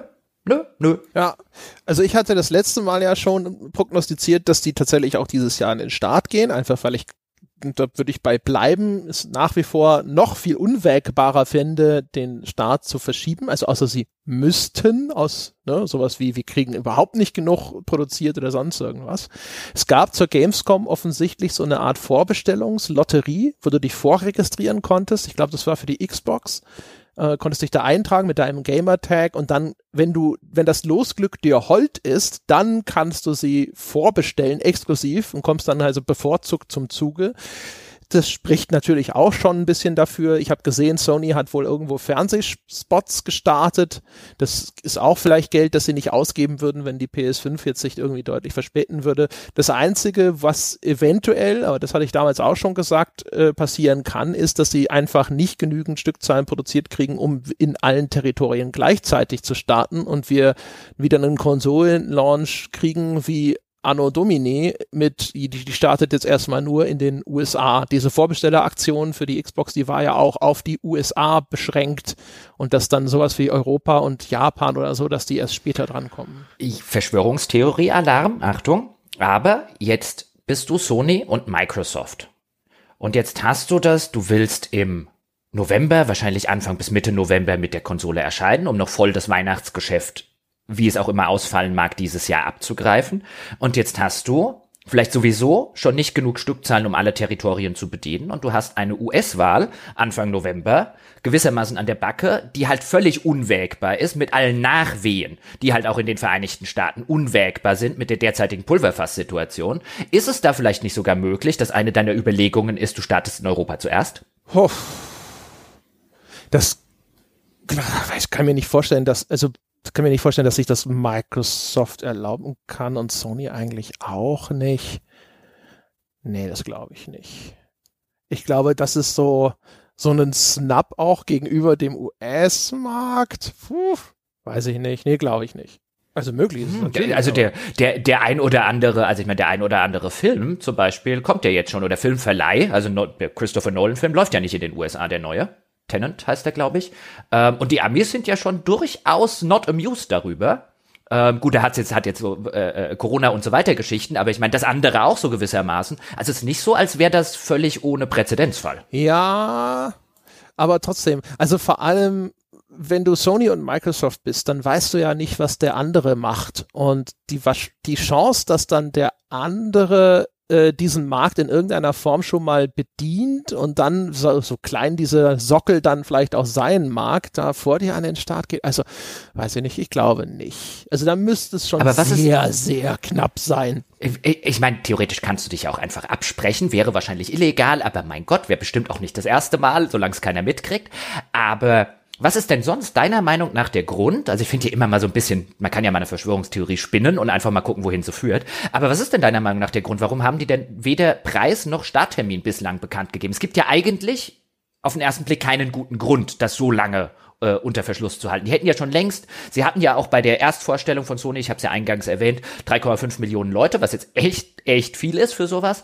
Ähm, am Start. Also es gibt ja keinen Grund, warum sie nicht jetzt schon längst ein Event hätten machen können, wo sie gesagt hätten, das ist unser Preis und das ist, äh, äh, das ist der Street Day sozusagen. Klar, dann kann der andere immer noch undercutten und einen niedrigeren Preis aufrufen, aber das war in den vergangenen Jahren ja auch immer die Möglichkeit. Das hat sie ja damals auch nicht davon abgehalten, das äh, dann im Rahmen der E3 zum Beispiel zu machen. Also warum machen die es nicht? Naja, es ist halt vorher noch nie jemand mit seinem Preis so aufs Maul gefallen. Also ich kann mir das schon vorstellen, dass nach den Eindrücken vom Start der PS4 Xbox One Generation die Lehren gezogen wurden in beiden Firmen. Es ist besser, bestimmte Karten wirklich bis kurz vor Schluss erstmal verdeckt zu halten, damit die andere Firma darauf nicht in irgendeiner Form vielleicht noch reagieren kann. Und äh, kann mir schon vorstellen, dass das tatsächlich einfach jetzt das Ergebnis von solchen Learnings ist. Was ich mir auch gut vorstellen kann, ist, dass es tatsächlich noch irgendwelche Unwägbarkeiten gibt, dass sie da sitzen und da läuft vielleicht tatsächlich jetzt ja, vielleicht jetzt tatsächlich sogar noch so eine Art Produktion und äh, da sitzen sie da und sitzen und sagen, ja, wenn alle Shipments so ankommen, wie das jetzt im Plan steht, dann können wir das so machen, aber wir sind einfach nicht sicher genug, dass das wirklich alles hm. nach Plan läuft und deswegen warten wir lieber bis zur letzten Sekunde, bevor wir hier irgendwelche Entscheidungen treffen. Was ist denn, was würdest du schätzen, was kostet der Spaß? Die Konsolen? Mhm. Das ist eine gute Frage. Also am häufigsten sehen tue ich 500. Mhm. Gefühlt dachte ich eigentlich, dass so das so auch eine von den Erkenntnissen ist, dass 500 ein bisschen viel ist und dass das eher so im Bereich von vier oder sonst was. Aber äh, ich gehe davon aus, das ist meine Prämisse, ich gehe davon aus, dass sie irgendwie nicht die übliche Menge an, äh, produzieren können. Also dass die Konsolen sowieso vergleichsweise knapp sein werden. Deswegen würde mich 500 nicht überraschen, weil das werden sie an die Enthusiasten sowieso los. Das wird dann zip-zap ausverkauft sein. Und ähm, dann, weiß ich nicht, dann müssen sie wahrscheinlich so eine Karenzzeit von sechs, sechs Monaten oder so einhalten, bis sie den Preis dann vielleicht senken können und dann so auf 4,50 oder sowas schon mal runtergehen. Und dann gibt's vielleicht auch wieder ein paar digitale Spielegeschenke oder so als Entschädigung für die Leute, die dann alle total entrüstet sein werden. Aber ja, also hm, hm, hm, ich sag mal 500. Also 4,99. Das, Genau. Das würde ich auch sagen. Und in, in, in jedem normalen Jahr hätte ich gesagt, ein Jahr, es wird so ein bisschen ein paar Entrüstungen geben, weil 500 doch recht teuer für eine Konsole ist und Co. Haben wir auch bei der Vorgängerkonsolen gemerkt. Aber ähm, dieses Jahr wird man eigentlich annehmen, insbesondere wenn der eine Kernmarkt in den Vereinigten Staaten gerade die größte Wirtschaftskrise mehr oder weniger seiner Geschichte hat, mit die höchste Arbeitslosigkeit seiner Geschichte und so weiter und so fort. Man würde annehmen und auch in den anderen Märkten ja es gerade den Leuten nicht so sonderlich gut geht und die Wirtschaften überall ähm, um historische Niveaus einbrechen, würde man ja vermuten, dass man da vielleicht an der Preisschraube was nach unten dreht. Allerdings hätte man dann ein Problem, man will ja auch noch echt viele PlayStation 4s und, und, und Xbox Ones äh, wegverkaufen, dann macht man sich den Markt kaputt, weil wenn du ähm, äh, hast ja jetzt den Spaß, wenn ich mir heute eine PS4 kaufen will, zahle ich immer noch 300, außer ich warte auf ein Angebot, aber in der Regel zahle ich immer noch für irgendein so Bundle 300 irgendwas Euro. Wenn jetzt die PS5 für 399 erscheinen sollte, dann habe ich mir den PS4-Markt und äh, alles, was mir da noch im Lager liegt, äh, nachhaltig kaputt gemacht. Dann muss ich den wahrscheinlich unter Produktion wieder weiterverkaufen.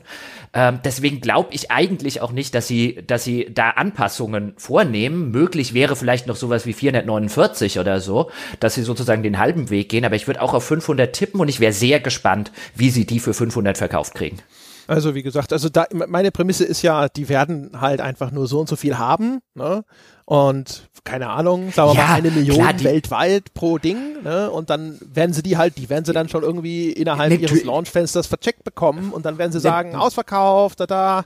Keine, keine Frage, natürlich werden sie die vercheckt bekommen. Die Frage ist halt, wie viel kriegen sie zum, äh, zu dem, zu dem Launchpreis in den ersten, was weiß ich, sechs Monaten runterverkauft. Klar, wenn die jetzt, wenn, insbesondere wenn es noch begrenzt äh, ist, der ganze Spaß, dann natürlich haben die genug Enthusiasten, die sagen, die erste Charge ist schon mal durchverkauft, Erfolgsmeldung, Erfolgsmeldung, Erfolgsmeldung. Erfolgsmeldung. Aber ich wäre halt sehr gespannt angesichts der, der beispiellosen wirtschaftlichen Situation, die gerade halt in diesem Markt herrscht, wie viele Konsolen, die nach sechs Monaten zu dem eigentlichen Normalpreis tatsächlich durchverkauft bekommen. Weil dann würdest du echt sehen, wie krisensicher ist denn der Markt hier. Also, weißt du, dann würdest du halt auch sehen, okay, sowas wie eine neue Konsole oder Konsolenspiele oder so halt diese Unterhaltung, daran sparen die Leute, die sparen müssen, offensichtlich doch nicht so schnell, wie man vielleicht denkt. Ja, musst aber auch überlegen natürlich, wer ist denn im Kern betroffen? Von äh, der Pandemie. Und das trifft halt natürlich wieder überproportional die Leute, die eh schon kein Geld hatten. Insofern, sicherlich wird es da auch Einbußen geben. Ähm, aber ich könnte mir auch vorstellen, aber dazu müsste man jetzt tatsächlich wirklich sich die Zahlen nochmal sehr genau anschauen, sofern sie denn überhaupt vorliegen, äh, dass vielleicht die Einbußen dann äh, sowieso nicht so stark sind in dem Segment, die sich eine Konsole für 400 oder 500 Dollar leisten können. Wobei dann jetzt auch die Frage wäre, das müsste man sich dann auch angucken, waren das oder sind das Leute, die sich die leisten können? Oder sind diese Enthusiasten nicht zu einem wie auch immer gearteten Teil Leute, die sich die leisten wollen und dann vielleicht auch schon irgendwie drauf gespart haben äh, und auch länger oder so drauf sparen oder sie sich vielleicht kaufen, ohne sie sich eigentlich leisten zu können, aber in den nächsten Monaten dann einfach auf gewisse Sachen sonst verzichten würden, einfach weil sie so große Enthusiasten sind, was halt dieses Jahr vielleicht einfach nicht geht, wenn du arbeitslos bist wie gesagt, also Einbußen wird es geben. Die Frage ist halt wirklich nur, wie weit sind die. Ich habe auch auf Reddit, als das damals ähm, in den USA gewesen ist, da gab es ja diese ich glaube, 1000 irgendwas Dollar oder sowas, die sie da von der Regierung bekommen haben. Man erinnert sich, das war dieses, dieses Späßchen, wo es dann hieß, dass Donald Trump seine Unterschrift auf dem Scheck haben wollte, der da an alle US-Bürger versandt wurde. Und da gab es dann echt erstaunlich viele, die gesagt haben, das legen sie jetzt schon zur Seite für den Kauf dieser Next-Gen-Konsole. Ist zumindest nicht doof. Das ist halt die Frage natürlich jetzt, wie viel Bestand hatte das seitdem? Ne? ja. Also wenn die, äh, kann wenn die Lichter genau. ausgehen, kannst du auch nicht Konsole spielen insofern. Aber ja, vielleicht hast du in der Zwischenzeit Essen gebraucht. Aber ich meine, das ist ja auch wieder eine andere Sache. Ich meine, das ist eigentlich auch ein guter Punkt, wo man umgekehrt jetzt sagen könnte, hat nicht Microsoft und äh, Sony ein großes Interesse, so schnell wie möglich diese Vorbestellungen entgegenzunehmen, weil so schnell wie möglich haben die Geld, das vielleicht in einem Monat nicht mehr da ist. Oh, das ganz bestimmt. Ja, natürlich. Also das ist so, denke ich schon, dass die jetzt froh sind über jeden, der ihnen da schon eine Vorbestellung einschenkt. Allerdings, man muss natürlich sagen, die Kohle kriegen sie ja nicht sofort. Die wird abgebucht bei Versand und diese Vorbestellung kann auch storniert werden. Also von daher weiß ich natürlich auch nicht. Aber klar, also Vorbestellungen sind ja sowieso die, die, die das goldene Kalb der Industrie. Vorbestellungen und äh, Wishlist-Einträge und sonstige Sachen. Also quasi ja, ja. Verkaufsversprechen für die Zukunft, ja, wie der, der das ist der Mini-Aktienmarkt des Computerspiels. Apropos Aktienmarkt, reden wir doch mal über Apple und Epic. Ach, Apple und Epic. Ja. Willst du es mal kurz zusammenfassen, diese, diese, diese Posse, die sich da äh, entspannen für die äh, glücklichen Menschen, die davon nichts mitgekriegt haben? Also die Kurzfassung ist, dass Epic ja mit Fortnite ein pervers erfolgreiches Spiel hat, äh, quasi die Lizenz zum Gelddrucken und dieses Spiel existiert auch auf Mobile-Plattformen, unter anderem eben im App Store von Apple und im Play Store von Google. Und äh, wenn du dort aber ein Free-to-Play-Spiel wie Fortnite anbietest und du machst dann deine ganze Kohle mit diesen Ingame-Verkäufen, dann kassieren diese Plattforminhaber an diesen Ingame-Verkäufen ebenfalls mit. Und bei einem Spiel wie Fortnite, das in guten Monaten dann schon, weiß nicht, ich habe jetzt keine aktuellen Zahlen, aber mal 200 Millionen in einem Monat einfährt, das ist, ist das schon ziemlich viel Geld, das dir durch die Lappen geht, wenn du dann an Apple 30 Prozent abdrücken sollst. Also hat Epic irgendwann gesagt, wäre es nicht geil, wenn das wegfallen würde und hat dann wohl in das Spiel selber, ich glaube, eine, so eine Art Hinweis äh, eingebaut oder eine Option, dass man direkt bei ihnen einkaufen kann, vielleicht mit Umweg über die Webseite. Ich weiß nicht genau, wie das technisch äh, gelöst war. Und dann hat Apple gesagt, so haben wir nicht gewettet und haben sie achtkantig aus ihrem Store rausgeschmissen und bei Google lief das dann wohl ganz ähnlich. Und daraufhin hat Epic gesagt, so, jetzt verklagen wir euch, ihr Schweine weil das ist halt wettbewerbswidrig, was ihr hier veranstaltet und ihr habt quasi ein Monopol errichtet mit diesen Stores, die ihr da habt und das, da gehen wir jetzt mal gerichtlich gegen vor. Wir haben nämlich ordentlich Kohle und jetzt wollen wir doch mal schauen, ob ein US-Gericht nicht hinterher sagt so, nee, Moment mal, dieser App Store ist einfach ein, ein solches Monstrum oder hat den Daumen so stark drauf auf diesem speziellen Markt, dass wir euch recht geben und sagen, das funktioniert so nicht, das geht so nicht. Ja, und seitdem liegen sie im Clinch und man hat deutlich gesehen, ähm, dass das von langer Hand vorbereitet war von Epic. Also die haben es drauf angelegt, vorsätzlich, die wussten, was da passiert und die hatten auch schon, wenn man so möchte, Werbetrailer im Hintergrund äh, vorbereitet, um zumindest die öffentliche Meinung, die Fortnite-Spieler auf ihre Seite zu bringen und vielleicht auch auf ihre Webseite zu bringen. Denn das Ganze kann man ja auch zumindest lesen also, also im Mindesten funktioniert es vielleicht auch als eine Art PR-Stand, ne, um zu sagen, schau mal, da könntest du dann in Zukunft, wenn es denn dann mal wieder in den App Store zurückkehrt, äh, direkt einkaufen beim Hersteller, weil, oh, Apple und böse. Ja. Und ich finde es einen, also ich meine, weißt du, die, die initiale Reaktion von vielen Leuten war ja, was zur Hölle macht denn jetzt, ähm, macht denn jetzt Epic da? Weil sie scheffeln selber mit Fortnite Milliarden. Ähm, und, und, und geben jetzt hier den, den kleinen unterdrückten Entwickler, der sich hier mit dem großen bösen Apple anlegt, also die Trailer, die sie da veröffentlicht haben oder die Videos, gleich dann direkt nachdem das passiert ist, die waren ja auch so David gegen Goliath mäßig und so ein, wer soll euch denn diese David-Nummer abkaufen?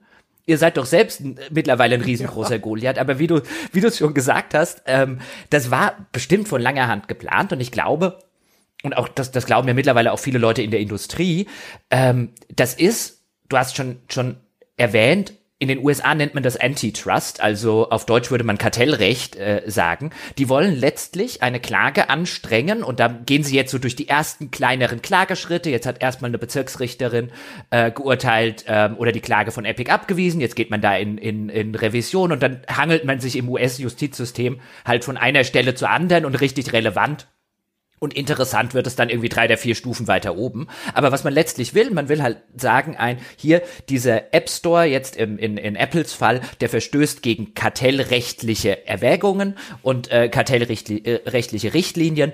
Der Apple muss erlauben, dass zum Beispiel noch andere Stores auf seinem äh, iPhone sind. Was Epic letztlich möchte, ist, die wollen mit ihrem Epic Store aufs iPhone und natürlich in, in Verlängerung dann auch bei Google ähm, äh, in den Android Store, weil natürlich, ähm, oder auf, auf die Android-Telefone, weil natürlich Apple sagt hier, du darfst keinen anderen Store neben mir haben. Und ich finde Epic nicht ganz zu Unrecht, insbesondere wenn man sich das US-Kartellrecht anguckt, nicht ganz zu Unrecht sagt. Doch, dagegen kann man was haben, das ist so nicht erlaubt. Mich erinnert das zum Beispiel an den, den Streit, den es ja jahrelang gab zwischen äh, Microsoft und früher dem Netscape Navigator, wie er noch hieß, den Browser-Streit, wo ja auch irgendwann mal auch gerichtlich festgelegt wurde, nein, Microsoft darf nicht jeden Windows-Nutzer zum seinem Internetbrowser zwingen. Und letztlich ist das genau das, was, ähm, was Apple hier äh, mit dem Store tut. Deswegen kann ich mir schon vorstellen, dass im US-Kartellrecht äh, dort Epic gar keine so schlechte Chance hat. Also eine Sache korrigiere mich, ich habe das jetzt nicht so verfolgt, aber ich glaube, was vom Gericht abgewiesen wurde, war nicht die Klage, sondern eine einstweilige Verfügung oder die Bitte ja. darum, weil sie wollten eigentlich sagen, Stimmt. hey, das ist mhm. jetzt äh, dringend, ne? die haben uns hier aus dem Store geschmissen und jetzt brauchen wir quasi schnell Linderung, äh, dass das Gericht sagt, die müssen uns jetzt erstmal wieder in diesen Store reinlassen, bis diese Causa entschieden ist. Und das mhm. ist das, wo das Gericht äh, gesagt genau. hat, so nö, nö, nö, Kinder, ihr habt euch das selber eingebrockt und ihr könntet auch morgen früh wieder in dem Store sein, in dem ihr die, äh, die Forderungen von Apple erfüllt oder den, dem Vertrag erfüllt, den ihr mit Apple geschlossen habt und deswegen ja. gebe ich dem nicht recht. Ja, hast, hast, habe ich schlecht ausgedrückt, stimmt, weil sie, weil, weil Apple wollte ja, ich glaube, ähm, unsch, unermessliche gewissermaßen, also unschätzbare, irreparable, unreparierbare Schäden würde man ja erleiden ohne diese einstweilige Verfügung und dann hat die äh, Richterin halt irgendwie gesagt, nee, nee, nee, nee, so schlimm steht's um euch auch nicht und ihr könnt auch jederzeit zurückgehen, wenn ihr wollt. Ähm, genau, das war die einstweilige Verfügung gegen diese, gegen diesen Rauswurf. Die eigentliche Klage ist dann weiter ja, anhängig. Genau, also das und sowas, das, das bewegt sich wie ein Gletscher. Ne? Also das wird da ist eine Entscheidung in ein paar Jahren dann zu erwarten. Ähm, das ist sozusagen Longplay. Äh, wird man mal sehen. Also Epic ist halt einfach finanziell natürlich so gut im Futter, dass man tatsächlich glauben kann, dass die sogar bereit sind, so lange auf den App Store zu verzichten. Das Interessante bei dieser Kartellrechtsklage für mich ist, dass ich mir die Frage stelle, es ist ja auf gar keinen Fall ein Monopol eigentlich in dem Markt, sondern maximal ein Duopol zwischen Android und iOS. Ähm, ne, also die, die Klage von Epic zielt dann auch darauf ab, dass sie dieses iOS-Geschäft als einen eigenen Markt definieren. Ähm, und das ist was, da fehlt mir natürlich jetzt das rechtliche Sachverständnis, um zu beurteilen, ob das so geht. Aus dem Bauch raus als Laie sitze ich da und denke mir so, nee, das ist doch Quatsch. Der Handymarkt, das ist der Markt und nicht der iOS-Markt, weil die Leute sind ja frei in ihrer Entscheidung, was für ein Handy sie sich kaufen und in der Regel ist dann eben iOS oder Android drauf. Und dementsprechend gibt's halt eigentlich nur dieses Duopol zwischen Google, also Android und iOS. Und inwiefern das dann immer noch kartellrechtlich sozusagen anfechtbar ist, wenn man sagt, es gibt nur diese zwei Riesen und die haben sich vielleicht nicht abgesprochen, aber die haben die gleichen Konditionen und die erdrücken den freien Wettbewerb oder sowas. Keine Ahnung. Gefühlt so völlig Unrecht haben sie natürlich auch nicht unbedingt damit. Also zu dem, zu dem, was ist davon der Markt? Also deswegen ähm, erinnert es mich halt ziemlich an damals diese, diese Microsoft-Geschichte und man, Microsoft durfte halt, hätte Microsoft gerne gemacht, die Leute dazu gezwungen, dass du nur den Internet Explorer benutzen kannst oder Edge, wie es mittlerweile heißt und das durfte Microsoft nicht. Auch da hätte man ja argumentieren können, hey, es kann sich ja jeder auch einen PC ohne Microsoft kaufen, gibt auch noch andere Betriebssysteme, gibt auch noch andere äh, PC-Hersteller, kannst dir ja auch damals ein, ein, ein Apple-Gerät, da wären wir da wieder äh, kaufen. Und da war halt auch die Sache, nee, in einem solchen geschlossenen System, quasi ist das kartellrechtlich, insbesondere wenn es einen erheblichen Teil des Marktes eben ausmacht. Gut, da hast du natürlich noch mehr ein Monopol gehabt, aber ich kann mir schon vorstellen, dass das heißt, dass das ein so großer Teil des Marktes ist nach US-Kartellrecht, dass du den nicht so ähm, sozusagen in diesem, was weiß ich, 50 Prozent des Marktes darf halt nicht einfach ein Monopol auf diesen, auf diesen Shop existieren. Ähm, das kann ich mir vorstellen, zumal ja auch aus diesem Grund glaube ich, Epic eben nicht irgendwie auch noch Google verklagt hat oder so, ähm, sondern die Klage meines Wissens nach erstmal nur gegen Apple anhängig ist. Sie machen einfach nur das Gleiche bei Google, damit sie nachher sagen können, ja, dann gilt das ja auch dafür. Ja, also man muss dazu sagen, ähm, iOS ist nicht 50 Prozent des Handymarkts, ist deutlich kleiner. Ja. Äh, insofern haben sie sich den kleineren also in der Verbreitung der Geräte von den beiden Playern ausgesucht, der aber gleichzeitig den luk lukrativeren Marktplatz hat, weil die iOS-User im Mittel viel mehr Geld ausgeben. Ähm, von daher, man, also es ist gut vorstellbar, dass der App Store das ist, was für sie am meisten Kohle auch bedeutet. Und natürlich wird es ein netter Nebeneffekt sein, wenn sie da jetzt recht bekommen, dass das dann wahrscheinlich genauso auch auf Android anwendbar sein wird. Und dann, dann brauchen sie da auch wahrscheinlich gar nicht mehr zu klagen. Wenn sie jetzt beide gleichzeitig angegangen wären, dann haben, hätten sie eh nur einen Zwei-Fronten-Krieg aufgemacht. Es hätte nur mehr Geld gekostet. Sie hätten in, in, vielleicht noch mal ne, einen weiß ich nicht, ob du dann sagst, ob das nicht sowieso dann auch wieder zusammengefasst werden müsste zu einem Verfahren. Warum muss man das, die gleiche Causa an zwei Enden unterschiedlich nochmal äh, juristisch durchfechten? Dann hättest du auf einmal Apple und Google als, als Gegner gehabt, vielleicht sowieso. Also keine Ahnung. Es gibt wahrscheinlich sehr gute Gründe, warum sie das so gemacht haben. Ja, also du hast vorhin gefragt, ein sind sie damit im Recht, also jetzt so moralisch gesehen, weil wir sind jetzt beide keine US-Fachanwälte für Kartellrecht, ähm, so rein moralisch gesehen, so aus meiner persönlichen Warte, würde ich eigentlich tatsächlich sagen, go Epic. Also nicht mit dem ganzen, weißt du, wir sind, wir sind die, die armen kleinen Davids gegen die großen, großen Goliaths, weißt du, dieses Narrativ könnt ihr euch wohin stecken, wo die Sonne niemals scheint. Aber abgesehen davon finde ich es eigentlich nicht okay, wenn du eben, wenn mich, wenn mich ein Hersteller wirklich zu seinem Shop zwingen kann. Ich finde, das ist, das geht tatsächlich bei der Monopolisierung der eigenen Plattform dann ein Stück weit zu weit. Und ich kann mir auch gut vorstellen, dass Epic da, äh, Microsoft hat sich ja mittlerweile auch schon so ein bisschen auf die, die Seite geschlagen, dass äh, äh, da Epic noch sehr, sehr viel Goodwill auch bekommen wird von vielen anderen Entwicklern und eben Leute äh, und auch größeren Playern aus der Szene, die, die halt alle ein Interesse daran haben, dass Wettbewerb für kleinere Margen sorgt, weil man hat das ja bei Epic selber gesehen, nicht umsonst machen die das ja weil die eben auch ja auf den Markt am PC mit ihrem Epic Store äh, äh, äh, reingestiefelt sind, sozusagen die Tür aufgetreten haben und gesagt haben, und bei uns zahlt man erheblich weniger Marge als bei Steam.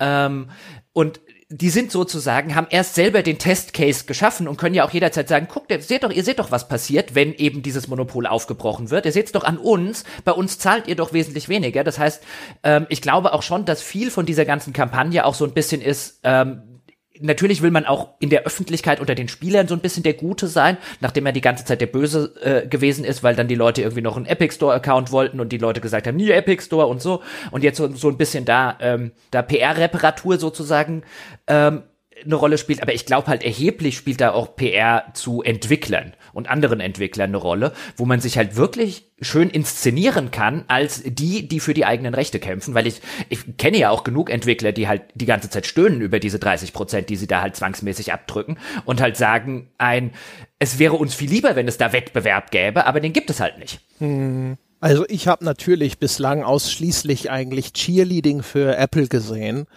weil selbstverständlich alle Entwickler könnten dann am Ende davon auch profitieren. Bin mal gespannt, ob sie das werden. Was mich überhaupt nicht wundern würde, ist, wenn das Ganze dann irgendwann beigelegt wird und irgendwo Epic einen besonders freundschaftlichen Deal einfach selber eingeräumt bekommt, mit dem sie dann zufrieden sind oder so zufrieden sind, dass sie sagen, hey, das müssen wir jetzt auch nicht mehr zu Ende ausfechten, das passt jetzt wieder. Es gab ja im Vorfeld dann schon die Meldung, dass Amazon äh, für seine App oder Verkäufe über seine App, so Streaming und sowas, ähm, dann von Apple auch schon Sonderkonditionen bekommen hat, dass die nur 15% zahlen müssen. Äh, wird man mal sehen, ist die Frage tatsächlich, was, was hat Epic wirklich vor? Ne? Also ist es so ein bisschen, sie wollen nur eine bessere, bessere Kondition für sich rauspressen oder ist es tatsächlich eher wirklich was, was so ein bisschen langfristig geplant ist und sie wollen es da wirklich wissen, weil sie sagen, nee, ich will mit meinem Store auf diese Geräte und ich will ne, denen jetzt nicht oder nicht mehr so viel abgeben müssen. Ich finde halt umgekehrt so bei der Bewertung des Ganzen einerseits, wir zahlen auf den Plattformen, auf denen wir sind, also Patreon und Steady ja ungefähr so mit äh, hier Kreditkarten, lalala und sonst irgendwas, dann immer so unterm Strich so ein bisschen über zehn Prozent, glaube ich. Und wenn ich mir vorstelle, ein Patreon käme und wollte 30 Prozent, da würde ich schon sehr schlucken. Und aus der Perspektive habe ich extrem viel Verständnis dafür. Umgekehrt, es ist jetzt natürlich ein etwas absurder Vergleich, aber wenn jemand käme und sagt, ihr habt hier dieses Ökosystem von Bäckern aufgebaut, von 5600 Bäckern und ich will da rein und ich will davon profitieren, von all der Arbeit, die ihr reingesteckt habt und von dem Goodwill, den eure Kunden euch gegenüber haben, dem Vertrauen, bla bla bla. Aber ich will euch davon in Zukunft nichts mehr abgeben, würde ich aber auch sagen, ja, aber Moment mal, aber warum? Ja, wobei ich das jetzt im Vergleich schwierig finde klar, das, das, das hinkt ein bisschen, ja, stolpert vielleicht mm. und kriecht mhm. ein paar Meter. Also es ist auch gerade aufs Gesicht ja, gefallen. Ich glaube, das steht nicht, nicht mehr im auf. besten Zustand, ja. Es ist jetzt was auf Amazon bei, bei Buchverkäufern auf Amazon als befriedigender Zustand, ja, als leicht gebraucht äh, eingetragen werden würde. Also ich habe auf jeden Fall Verständnis, also wie du es schon gesagt hast, ich habe auf jeden Fall Verständnis für dieses 30 Prozent ist halt hart und ein, wenn es einen Wettbewerb gäbe, würden wir garantiert alle nicht so viel bezahlen, weil ich, ich glaube, ich bin, bin echt normalerweise kein Freund, dass jeder Wettbewerb sorgt immer dafür, dass die Preise besser werden. Da gibt es genug Beispiele, insbesondere wenn es um Grundversorgung und so weiter geht, wo das Gegenteil der Fall ist. Aber hier ist es, glaube ich, wirklich ein Fall, wo du einen Wettbewerb hättest. Und man sieht das zum Beispiel ja auch bei äh, Steam. Sobald die einen ersten ernstzunehmenden Wettbewerber bekommen haben, zahlt man jetzt weniger Konditionen, wenn man das möchte und halt bei dem ernstzunehmenden Wettbewerber äh, lieber gelistet sein will und dafür bei Steam nicht. Das kann sich dann aber jeder überlegen. Und ich glaube, hier hättest du wirklich einen Fall, wo du ein Monopol hast und wo ein Wettbewerb dazu führen würde, dass die Leute, die eigentlich mehr verdienen sollten an ihren eigenen Produkten, nämlich die Entwickler ähm, von Apps, von Spielen, von was weiß ich nicht alles, ähm, auch ein bisschen mehr verdienen. Ich sage ja nicht, dass, ähm, weißt du, wenn wir jetzt den Vergleich zu unserem Fall nehmen, ich sage ja nicht, dass Apple kein Geld dafür bekommen sollte für ihren eigenen Store und für äh, die Verbreitung ihrer Telefone und so weiter. Aber ich finde halt 30 Prozent ist echt ein bisschen unverfroren. Das ist wirklich, also ich jetzt weiß ich natürlich nicht tatsächlich, ähm, wie viel Aufwand und so ist, fließt da rein. Also du musst dir überlegen, da steckt schon viel dahinter und zum Teil eben auch die ganze Vermarktung der Geräte und der Marke Apple. Das sind alles Sachen, äh, diejenigen, die in dem Store an bieten sind zu einem gewissen Grade Nutznießer dessen. Und das ist schon eine andere Hausnummer als in vielen anderen Fällen. Ähm, aber ja, also so jetzt mal aus, des, aus der reinen äh, Perspektive von jemandem, der auch Content anbietet über, wenn man so möchte, Webshops. Äh, 30 Prozent sind echt happig. Also das wäre was. Da, das wäre gerade auch für Unternehmungen dann, in, die kleiner sind, in unserer Größe, wäre sowas dann schon, das würde einen schon erheblich einschränken. Also wir könnten erheblich weniger machen, als wir jetzt machen, wenn da jemand äh, 30 Prozent haben wollen würde. Und jetzt, jetzt nimm Epic. Ähm, jetzt weiß ich nicht, was Epic verdient auf iOS mit äh, Fortnite und wie erfolgreich Fortnite jetzt zum Beispiel auf iOS so generell ist. Aber jetzt lass uns mal sagen, weil die verdienen ja wirklich viel Geld. Die verdienen jeden Monat, ähm, sagen wir mal, zwei Millionen Dollar weltweit auf iOS-Geräten. Also und davon müssen sie, oder machen wir es uns einfacher, sagen wir, sie verdienen, äh, äh, was, was machen, wie machen wir es uns einfach, damit wir am Ende 30 Prozent haben? Ja, so. Sie Eine verdienen. Milliarde. Bitte. Eine Milliarde. Ja, oder? Ist doch so für Fortnite ist das wahrscheinlich ein guter Wert. Ja, aber doch nicht auf, nur auf iOS. Ach so, ja, aber dann trotzdem, ist ja jetzt einfach nur, ist ja nur ein Beispiel jetzt Milchmädchenrechnung, ist halt ein reiches Milchmädchen. Ist halt ein reiches Milchmädchen. Okay. Ähm, dann nehmen wir diese eine Milliarde und dann nehmen wir, sagen wir, 10 Millionen verdienen die auf iOS. Dann verdient halt jeden verdammten Monat an Fortnite Apple 30% von 10 Millionen, da kommt im Jahr echt was zusammen. Liefern die aus Sicht von, klar, die liefern die Nutzer, ähm, aber ist das so viel wert? Also wäre es mir, wenn ich, wenn ich Fortnite entwickeln würde und würde sagen, ein, weißt du, was wir dieses Jahr schon wieder an Gebühren bei, bei Apple bezahlt haben? Was machen die eigentlich für uns? Da würde ich echt sagen, so ein, dann die ersten zwei Monate noch okay, aber ab jetzt, weißt du, das, also da, und dann, äh, rechnest du das über Jahre äh, hinweg, wo du halt echt sagst, also, weißt du, so im, im Longtail monetarisiert halt ähm, Apple und auch Google in diesen Stores mit ihren 30 Prozent, auch einen Steam zum Beispiel, äh, weit über das hinaus, was sie eigentlich liefern. Das ist ja gewissermaßen das ja. Geschäftsmodell. Hast, du hast du gerade gestockt, als du versucht hast, 30 Prozent von 10 Millionen auszurechnen? Nein. Drei Millionen, Jochen. Ich nicht. Ich nicht. Ja, ja, also Halt 10% von 10, 30% von 10 Millionen. Ja. Ich war nie gut in Mathe. Ja, also auf jeden Fall, ja, wie gesagt, ich bin da, ja.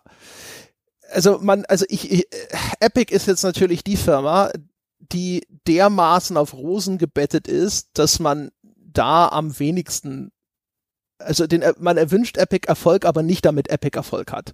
Sondern ich glaube, wenn Epic es tatsächlich schaffen würde, das durchzudrücken und dann eben all die Kleinen tatsächlich davon auch profitieren, das würde man denen schon wünschen. Also auch äh, ein Apple ist wahrscheinlich ja, gut genug im Futter, dass man sagen kann, kannst du auch vielleicht ein bisschen mehr ne, äh, hier zurückgeben. Umgekehrt haben dich nämlich ja auch die Software-Titel, die auf deiner Plattform erschienen sind, so groß gemacht. Ne?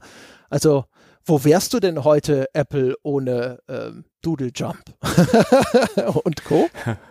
Ja, es, es wäre halt, glaube ich, für Apple ein, ein, ein absoluter Super-GAU, weil ich glaube schon aus den genannten Gründen, dass das, nein, natürlich fließt da, fließt da auch Geld rein, da fließt auch Support rein und so weiter und so fort. Aber ich glaube, für die ist halt der App Store eine Sache, wo sie proportional zu dem, was sie an Arbeit reinstecken, also weit überproportional Geld raus also äh, ziehen. Das, ist, das, und das wenn, ist ja das bequemste, das beste, das schönste Geschäftsmodell der Welt ist ja Plattforminhaber zu sein. Du musst zwar diese Plattform pflegen, und wahrscheinlich halt einem weiter bewerben, bla bla bla. Aber das sind dann all diese die Hunderttausende von Menschen, die ar arbeiten und wenn ihre Arbeit erfolgreich ist, klingelt sofort deine Kasse. Es gibt ja eigentlich fast keine bessere Position. Das ist wie ein Staat zu sein, der Steuern einziehen kann. Ja, oder eine Kirche, was das betrifft. Aber, und jetzt stell dir vor, jetzt äh, fällt dieses Monopol, weil ich glaube wirklich um nichts anderes geht es Epic am Schluss. Die hätten gerne die Erlaubnis mit ihrem App Store, äh, mit ihrem Epic Store auf diese Telefone zu gehen. Und wenn, wenn die dann natürlich für Epic gilt, dann kommt auch Steam und dann kommt auch was weiß ich nicht noch alles. Aber jetzt fällt dann deine Alleinherrschaft und jetzt kommen lauter neue Möchtegern-Könige an. Also ich glaube schon, dass das für dich ein absoluter Super-GAU in diesem Fall wäre. Nein, die werden nicht sofort Marktanteile von sonst wie äh, was erzielen, aber weißt du, dein ganzes schönes, bequemes Leben in deinem Biotop, das du gerade geschildert hast, das ist jetzt plötzlich vorbei. Jetzt musst du plötzlich wettbewerbsfähige Konditionen anbieten, jetzt musst du plötzlich aggressiver deinen ganzen Marktplatz vermarkten, du verdienst weniger Geld und hast mehr Arbeit. Was für ein Scheiß! Ja, das kann, also das, das kann keiner wollen bei Apple. Ich glaube, das will generell, also das ist, ähm, habe generell wenig Leute in meinem Leben getroffen, die gesagt haben, was, mehr Arbeit, weniger Geld? Wo muss ich unterschreiben? ja, das stimmt schon. Ja, also ist die Frage auch hinterher, was ist dann das, was als neue Maßgabe ausgegeben wird? Also auf Android ist es ja jetzt schon so, du kannst ja Apps auch aus einem anderen Store herunterladen als dem offiziellen Google Store, als dem Play Store. Und jetzt weiß ich es nicht, aber ich vermute stark, dass die dann eben auch, dass du dann, wenn du die dann monetarisierst, wenn die dann In-App-Purchases haben, dass du dann da an Google vorbei agierst, solange du nicht deren äh, Onboard-Zahlungsmethoden benutzt. Also, ne, sobald du dann halt Google Pay oder sowas benutzt, dann wirst du dafür wieder was abtreten müssen, so wie du es aber auch bei jedem Middleware-Anbieter, der Kreditkartenzahlung oder sowas bereitstellt, tun musst. Aber ansonsten, dann bist du da schon mal free. Aber offensichtlich ist das ja auch eine Lösung, das das macht halt fast keine Sau. Also ich, ne, es gibt ein paar Leute, die das tun, aber ich kenne eigentlich, glaube ich, unter den Android-Besitzern niemanden, wenn ich ehrlich bin. Wirklich niemanden, der nicht einfach nur alles aus dem Google Play Store holt, außer das gibt es dort nicht. Dann gehen sie her und installieren vielleicht auch mal was aus irgendeiner Drittquelle, aber ansonsten holen sie dann halt alles aus dem offiziellen Store. Und wenn jetzt sozusagen das Gericht nur sagt, so, ja, Apple, das musst du jetzt auch machen. Du musst zulassen, dass dich die Leute irgendwo auf der Epic-Webseite den Epic Store runterladen können auf, und auf dem Gerät installieren müssen. Sie aber umgekehrt Apple nicht zwingen, dass sie den in ihrem Shop führen müssen, im App Store oder und dann nicht danach im danach im Nachgang nicht weiter mitverdienen dürfen oder sowas. Ich glaube, das das kann halt auch das, die die möglichen Ausgänge, ne, was dann hinterher dabei rauskommt, das ist schon auch wahrscheinlich ein relativ breiter hm. Korridor. Die die die möglich, also jetzt will nicht als wahrscheinlich, nicht bitte falsch verstehen, aber es ist durchaus möglich, auch da ging es damals teilweise ähm, bei Microsoft im Internet Explorer darum, dass man es Apple verbietet, den eigenen Store vorzuinstallieren. Es wäre denkbar.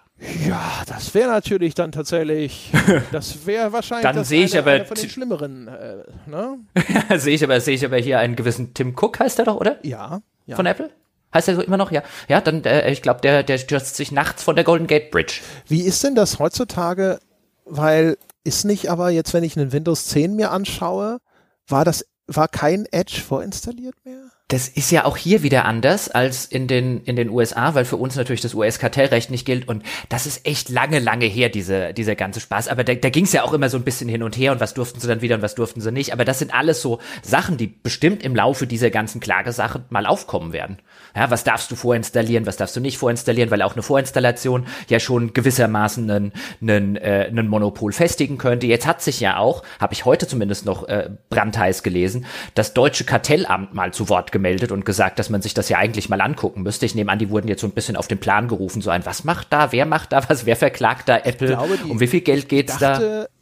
Ich hoffe, ich verwechsel das nicht mit was anderem, aber ich dachte, es hätte gehießen, auf europäischer Ebene schaut man sich das eh schon an. Das habe ich auch gelesen, aber ich, ich sag nur, heute hat, glaube ich, irgendwie das Handelsblatt oder so, irgendjemand hat berichtet, ähm, dass äh, äh, hat einen, einen Kartellrechtler oder vom Kartellamt jemanden, wahrscheinlich den Vorsitzenden zitiert, dass man das im Auge jetzt mal behalten müsste und sich auch mal angucken. Irgendwie so halt in die, in die Aussagestoßrichtung okay. ging das Ganze. Also ich glaube schon, ich glaube schon, dass da jetzt weltweit durchaus noch die ein oder andere Behörde, die sowas nicht auf dem Schirm hat, einfach so, weißt du, auch da rein durch eine Berichterstattung oder so, hä, was ist denn das, schon mal aufmerksam wird. Ja, oder vielleicht auch schon mal sich genau hin anschaut, was sind denn da die Argumente ähm, dann kann man ja daraus vielleicht auch lernen. Ja? Also ob sich da zum Beispiel ein eigenes Verfahren lohnt oder nicht und solche Geschichten. Gibt es ja häufig auch, dass äh, manchmal werden ja kleinere Klagen extra angeschoben, nur damit der andere eben schon mal, äh, wenn es dann darum geht, da wird ja meistens erstmal eine Eingabe gemacht, dass diese Klage abzuweisen sei und dafür muss dann schon mal eine Begründung her. Und dann muss man zumindest einen Teil der Argumentation dort schon mal auffahren und dann kann man zumindest schon mal so die ersten ein, zwei Karten aus dem Deck des Gegenspielers sich anschauen und dann schon mal überlegen und dann schon mal die Strategie ein bisschen anpassen für den, die eigentliche Klage, die man wirklich vorhat und solche Späße. Nur zur Vollständigkeit, ähm, Genau, der Präsident des deutschen Bundeskartellamtes war gewesen, der der Nachrichtenagentur Reuters gegenüber gesagt habe, dass die App Store und der Play Store einen interessanten Lebensraum darstellen, weil sie weltweit die beiden einzigen sind. Daher möchte die Behörde das ganze Ökosystem untersuchen. Wir stehen am Anfang, aber wir schauen uns das sehr genau an, sagte der Herr Mund. Und äh, gleichzeitig habe ich jetzt noch kurz nachgeguckt, ja, auch die Europäische Kommission hat eine Untersuchung eingeleitet. ja, also ich, ich hatte es so verstanden, dass man da sogar schon seit ein, zwei Jahren so ein bisschen äh, daran rummacht, sich das näher anzuschauen. Also wie gesagt, so aus Endkundensicht, ja, warum denn eigentlich nicht? Ne? Ja, also aus Endkundensicht würde ich jetzt sagen, habe ich wahrscheinlich relativ wenig davon. Ich glaube nicht, dass ich am Ende nennenswert weniger bezahlen würde für gewisse Dinge. Ich meine, ich nutze die Play Stores und oder App Stores sowieso so gut wie überhaupt nicht. Ich würde es halt dann eher so aus Industriesicht sehen und aus Entwicklersicht. Weil da würde ich sagen, je mehr Auswahl ich auch habe äh, und je weniger Monopolisten ich habe, desto besser ist der ganze ja, Spaß. Aber auch aus Endkundensicht wäre es ganz gut, vielleicht gerade wenn diese Stores ein bisschen unter Druck geraten, um dann sowas vielleicht wie bessere Kuration endlich vielleicht ein bisschen voranzutreiben. Vielleicht, ne? Also die ganzen ins Betrügerische gehenden Apps auszusieben, äh, die, die, die, die, die ganze Chart-Manipulation da ein bisschen mehr einzugrenzen und so weiter und so fort. Also genauso wie es jetzt ja auch bei Steam und Epic zumindest ein bisschen der Fall war. Jetzt ist es so, wir haben jetzt als Endkunden, glaube ich, bislang noch nicht irre davon profitiert, aber zumindest profitieren wir von sowas wie diesen ganzen kostenlosen Log-Angeboten im Epic Store. Und auf Entwicklerseite ist ja äh, Steam wiederum zu einem etwas gnädigeren äh, Beteiligungsmodell gewechselt, zumindest für die Leute, die dort im Store ein bisschen Umsatz machen. Also man sieht ja, schon so ein paar Effekte und man muss dann gucken, wie das dann weiter verläuft. Aber das könnte theoretisch ja auch Vorteile bringen. Also bei, bei der PC-Seite jetzt würde ich zumindest argumentieren, dass das jetzt ein Fall ist, wo man als Endverbraucher durchaus mehr Vorteile als Nachteile hat. Es kommt natürlich immer darauf an, wie gewichte ich die kostenlosen Spiele im Epic Store gegen den Zwang gewissermaßen einen Epic Store Account haben zu müssen. Und da würde ich jederzeit für mich sagen, ein die kostenlosen Spiele sind viel mehr wert als die Tatsache, dass ich ab und zu mal zwischen zwei Accounts äh, äh, switchen muss. Also das eine tut mir nicht weh und das andere bringt mir im, äh, im, im Zweifelsfalle ähm, ordentlich viel mehr Spiele für äh, überhaupt kein Geld.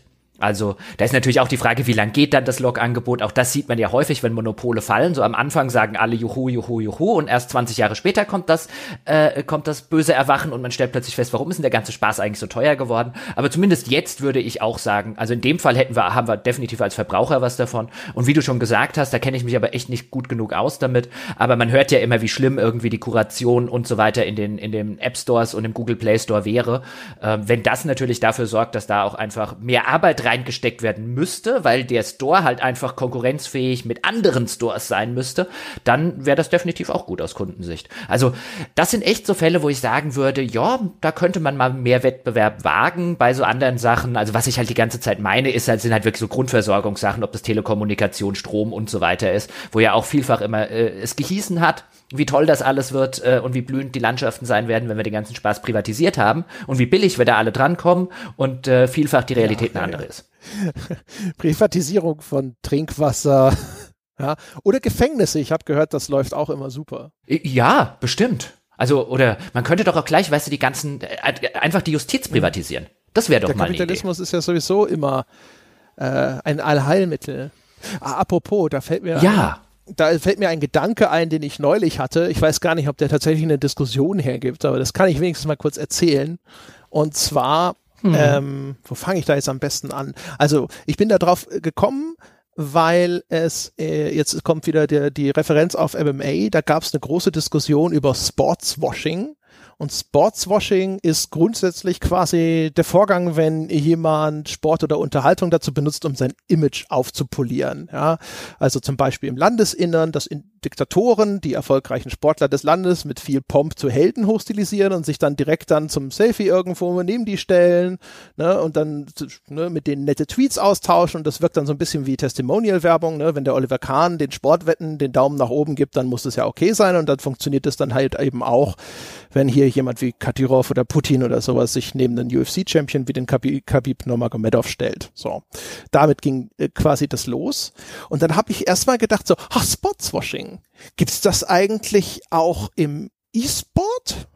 Ne, so Sport und sowas und dachte halt sofort natürlich an diese Geschichte mit Blizzard, wo ja einer der Streamer, ich glaube einer der Kommentatoren eines Blizzard-Streams damals Partei ergriffen hat für die Proteste in Hongkong und es ja dann da diesen großen Aufschrei gab.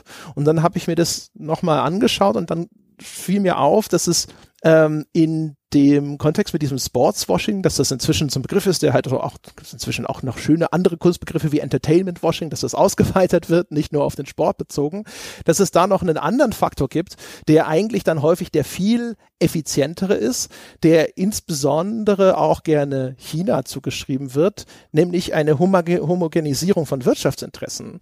Denn bekanntlich, beim Geld hört die Freundschaft nicht nur auf, da fängt sie manchmal auch einfach an. Und ähm, entsprechend ist es halt dann so, dass das dann, also die Idee ist, dass dann Staaten wie zum Beispiel China, wird sehr gerne als Beispiel genommen, sich strategisch öffnen, winken mit einem ganz großen Marktplatz mit vielen Kunden, an die man was verkaufen kann, wohlwissend, dass westliche Firmen alleine wegen ihrer Struktur, dass sie Shareholdern verpflichtet sind, gar nicht anders können, als da einzuschlagen und zu sagen, oh, mehr Umsatz, ja bitte gern. Und dieser Zugang aber wiederum, der führt dazu, dass man auch sagen kann, diesen Hahn können wir jederzeit auch wieder zudrehen. Und dann wird mit der Brechstange der wirtschaftlichen Interessen auf einmal unliebsame Kommunikation unterdrückt. Und da musste ich wiederum jetzt dran denken, als vor kurzem dieser Call of Duty Trailer zu Call of Duty Cold War erschienen ist, wo ursprünglich ganz kurze Dokumentarschnipsel von dem Massaker am Platz des himmlischen Friedens in China drin waren, die dann auf einmal rausgeschnitten wurden von Activision Blizzard, die zufällig die gleiche Firma ist, die vorher schon mal aufgetaucht ist. Und was war der Gedanke? Der Gedanke war einfach nur, ich kannte vorher gar nicht so sehr den Begriff dieses Sportswashings und mir war auch nicht klar, dass sowas als eine Art PR-Strategie zum entweder Erschaffen von äh, liebsamer oder Unterdrücken von unliebsamer Kommunikation genutzt wird. Also, dass sowas in der Art irgendwo passiert oder sowas, ist jetzt nicht die Neuigkeit. Ich fand den Begriff ganz interessant und aber auch, wie planvoll das teilweise geschieht, auch insbesondere von einigen der Staaten da im Mittleren Osten, ähm, sowas wie Saudi-Arabien, Abu Dhabi und sowas, die dann für Sportevents quasi einkaufen. Ja, Kat Katar, Katar. Ja, WM 2022, mhm. ganz genau. Ne? Und nicht, nicht nur die, nicht nur die WM, äh, Bayern, Mün Bayern München, da werden jetzt die Bayern-Fans wieder, oh, schreien, aber es ist so. Ähm, also ich meine, das war ich meine, das war Katar, ja doch. Die, die, die da halt auch, dann machen sie auch noch ein Trainingslager und so weiter und lassen sich mit den, mit den, mit den Scheiß äh, fotografieren und so. Also genau das, was du. Ich wusste nur nicht, dass da ja, Begriff dafür genau. gibt. Und äh, genau sowas. Ne? Also auch da, äh, die, das, die, die bezahlen dann Leute dafür, dass sie ihre Sportveranstaltung dort ausrichten. Also ne, nicht, du musst eine Arena mieten und du bezahlst dafür Geld, sondern auf einmal bezahlt dich jemand dafür, dass du da hinkommst und dieses Sportevents dort abhältst. Und das wird dann zusammen mit dem Tourismusbüro gemacht. Die USC hat das jetzt vor kurzem gemacht in Abu Dhabi.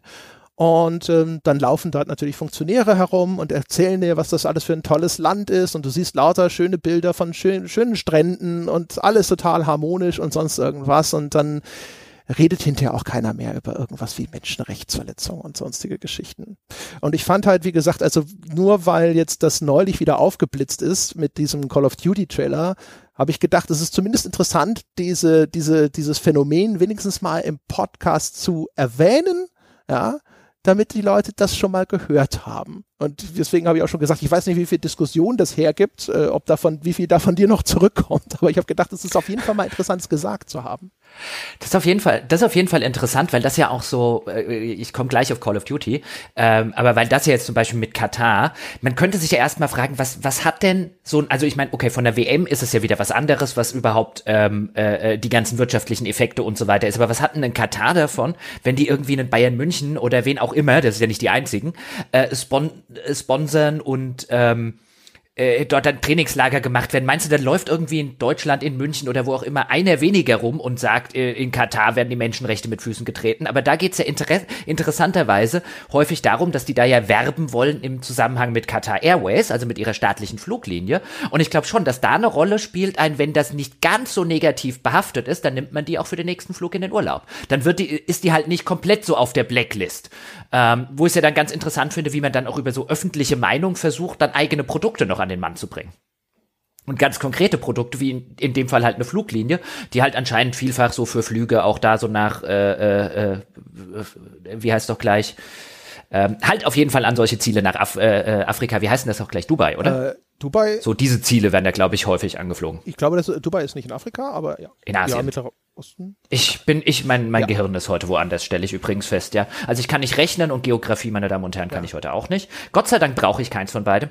Aber bei ähm, dem Call of Duty, also da ging es ja konkret darum, dass in dem Trailer war ja eine Szene, eine ganz kurze, irgendwie eine Sekunde oder weniger als eine Sekunde, irgendwie äh, dieser historische Clip von diesem äh, Aufstand am Platz des himmlischen Friedens. Und ähm, daraufhin wird das Ding ja irgendwie in China zensiert und Activision Blizzard hat dann einfach eine neue Version ohne diesen bösen äh, äh, ohne diese böse Sekunde. Richtig? Also unter anderem. Ne? Also der wurde schon, der wurde ganz erheblich gekürzt, der Trailer. Da sind auch andere Sachen rausgeflogen. Teilweise, da gab es ja noch, da hat Wolfgang eine Kolumne zu geschrieben, äh, diese Verweise auf diese Verschwörungstheorie um diesen russischen Agenten Perseus und sowas. Da wurde auch ein Teil von rausgekürzt. Aber halt vor allem eben auch dieser besagte Schnipsel, der fehlt. Ich weiß immer jetzt noch nicht ganz, wieso das, äh, was das irgendwie, ist das dann Entertainment Swashing? Ja, ja, also die Idee ist ja, dass, äh, also das war ja dieser zweite Teil, ne, dass sobald äh, du jemanden wirtschaftlich am Haken hast, also Zugang gewährt hast zu diesem großen Markt und jemand wie Activision Blizzard, dem ist offensichtlich der chinesische Markt äh, inzwischen lieb und teuer, das können wir zumindest aus diesen Aktionen schlussfolgern, dass du dann aber umgekehrt eben durchdrücken kannst, dass wenn da Sachen auftauchen, mit denen du nicht einverstanden bist, wie eben dieses auch sei sie noch so kurz, diese eine Szene, als du damals äh, Studentenproteste massakriert hast, ja, ähm, dass, dass, dass die dann dir quasi Folge leisten, weil sie diesen Marktzugang nicht verlieren wollen. Ja, wobei das jetzt was wäre, was ich eher unter einem, das ist ja nicht neu, abspeichern würde. Das kam ja gerade im, im, im Kontext mit China schon durchaus häufiger vor. Weißt du, wie ein, ich glaube, irgendein Hearts of Iron hatte doch ein Problem, weil da Taiwan äh, drin war und das musste dann raus, wenn man in China das Ding weiter vertreiben wollen würde. Es ist halt in dem Fall, weißt du, es ist in dem Fall so ein Fall, es fällt mir schwer, mich auf die äh, Seite von Activision Blizzard aufgrund der äh, äh Demokratiefreundlichkeit und Meinungsfreiheit und so weiter zu schlagen, weil ich halt schon finde, dass die das ganze Ding halt missbraucht haben in einem Call of Duty. Ja, genau. Trailer. Weißt du, das ist halt so einfach an. Wie kommt ihr überhaupt auf die Idee für euer Call of fucking Duty, das jetzt noch nie in Gefahr geraten ist, irgendetwas anderes als pro-amerikanische, imperialistische Gulasch zu sein, was jetzt den Inhalt angeht. Deswegen kann man es ja trotzdem immer noch ganz gerne spielen und ganz lustig finden. Aber sowas, ihr seid nicht diejenigen, die einen Platz am himmlischen Frieden für irgendetwas instrumentalisieren sollten und schon gar nicht für eure scheiß Marketingkampagne. Ja, äh, da hat wahrscheinlich auch einfach nur irgendein Azubi gesessen und dem wurde gesagt, hier Szenen von Protesten und Panzern in den 80ern und er so, äh, 89 passt, ja, okay, gerade so und äh, dann ist das vielleicht da drin gelandet, wer weiß. Mhm. Ähm, das, wie gesagt, also ich fand ähm, das ganz interessant. Ich gebe dir recht, dass das ähm, wahrscheinlich zu diesem Begriff dann nicht mehr so gut passt. Ich habe das jetzt halt, ne, als ich das nachgelesen habe, wurde das so als ein großes Konstrukt dargestellt.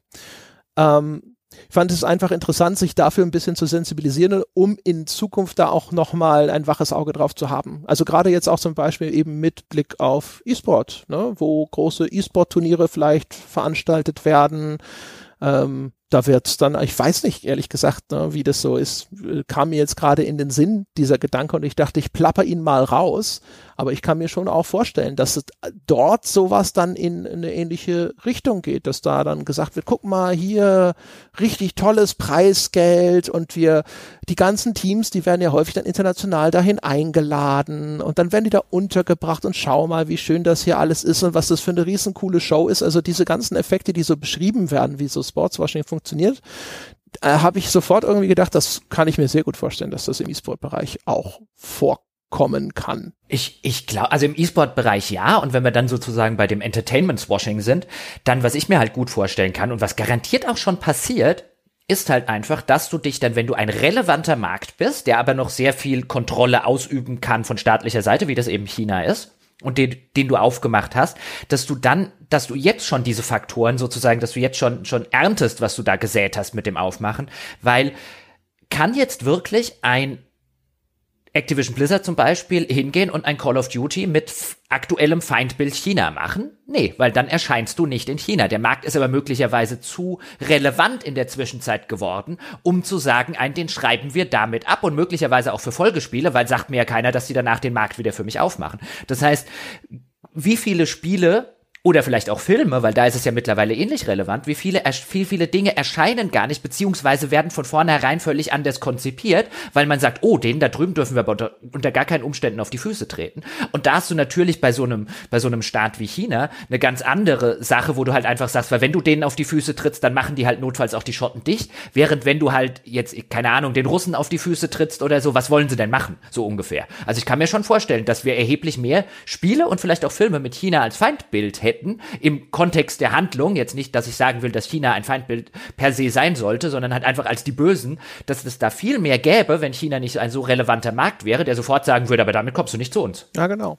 Also und äh, man sieht es ja auch zum Beispiel, im Bereich der Hollywood-Filme schon seit einer ganzen Weile. Ich bin mir nicht mehr ganz sicher. Ich meine, es war der vierte Transformers-Film. Da ging das dann auch, glaube ich, hart los, dass das Koproduktionen waren mit äh, chinesischen Firmen, vielleicht sogar Tencent, weiß ich nicht mehr genau. Und äh, dass dann dort das eine, das ist nicht schlimm, was dann immer passiert ist, dass dann halt irgendwelche chinesischen Stars darin auftreten müssen, damit man es in dem Markt besser vermarktet kriegt. Aber da schleichen sich dann so Sachen rein, wie das in dem Transformers-Film ist dann auch irgendwie jemand da, der so ganz heldenhaft so, oh, da rufe ich jetzt mal schnell beim Oberkommando an, die können bestimmt helfen. So, weißt du, ich bringe das nicht mehr ganz zusammen, aber da schleicht sich dann gewissermaßen leichte Propaganda in diese Filme ein. Und jetzt kann man natürlich sagen, ja, bei Transformers schlafen wir eh alle durch die Handlung, es ist sowieso Müll, ist egal, da kannst du alles reinstecken, es macht es nicht schlechter. Und das stimmt. was die Handlung betrifft. Aber ähm, auch da, ich glaube, in die Richtung kann es dann halt auch bei Spielen mal gehen. Und es ist zumindest, glaube ich, ganz gut, das äh, sozusagen schon mal im Kopf zu haben und mal mit einem wachen Auge drauf zu achten, was dann in den nächsten Jahren vielleicht noch passiert. Mhm. Ja, und weil es ist ja auch wirklich was, also wenn man sich, wenn man sich das so ein bisschen vergegenwärtigt, das moderne China würde sich ja für solche Erzählungen geradezu anbieten und auch natürlich für, für was wäre wenn und fiktive Alternativweltgeschichten und so weiter. Spätestens nach dem Fall der Sowjetunion ist das ja für sowas, wenn ich jetzt Geschichten und Szenarien, insbesondere in einem militärischen Kontext schreiben würde, ist das ja eigentlich das Erste, wo ich hingehe, zumal dieser ganze Terrorismusaspekt ja mittlerweile ausgelutscht ist, äh, bis zum geht nicht mehr. Aber man sieht eben relativ wenig. Und klar, jeder jeder Einzelteil, was jedes einzelne Call of Duty oder wie du jetzt gesagt hast, so ein Transformers macht den Braten nicht fett, aber gerade solche kulturellen Narrative, das haben wir auch in der Vergangenheit gesehen, im Kalten Krieg, wo äh, gefühlt alles eben anti-russisch war in den entsprechenden Produktionen. Solche Narrative bestärken dann auch durchaus ähm, äh, auf, einer, auf einer ganz kulturellen Basis gewisse Feindbilder, die geprägt oder eben nicht geprägt werden. Und dass da China sehr umtriebig ist, was westliche Produktionen von Unterhaltung angeht,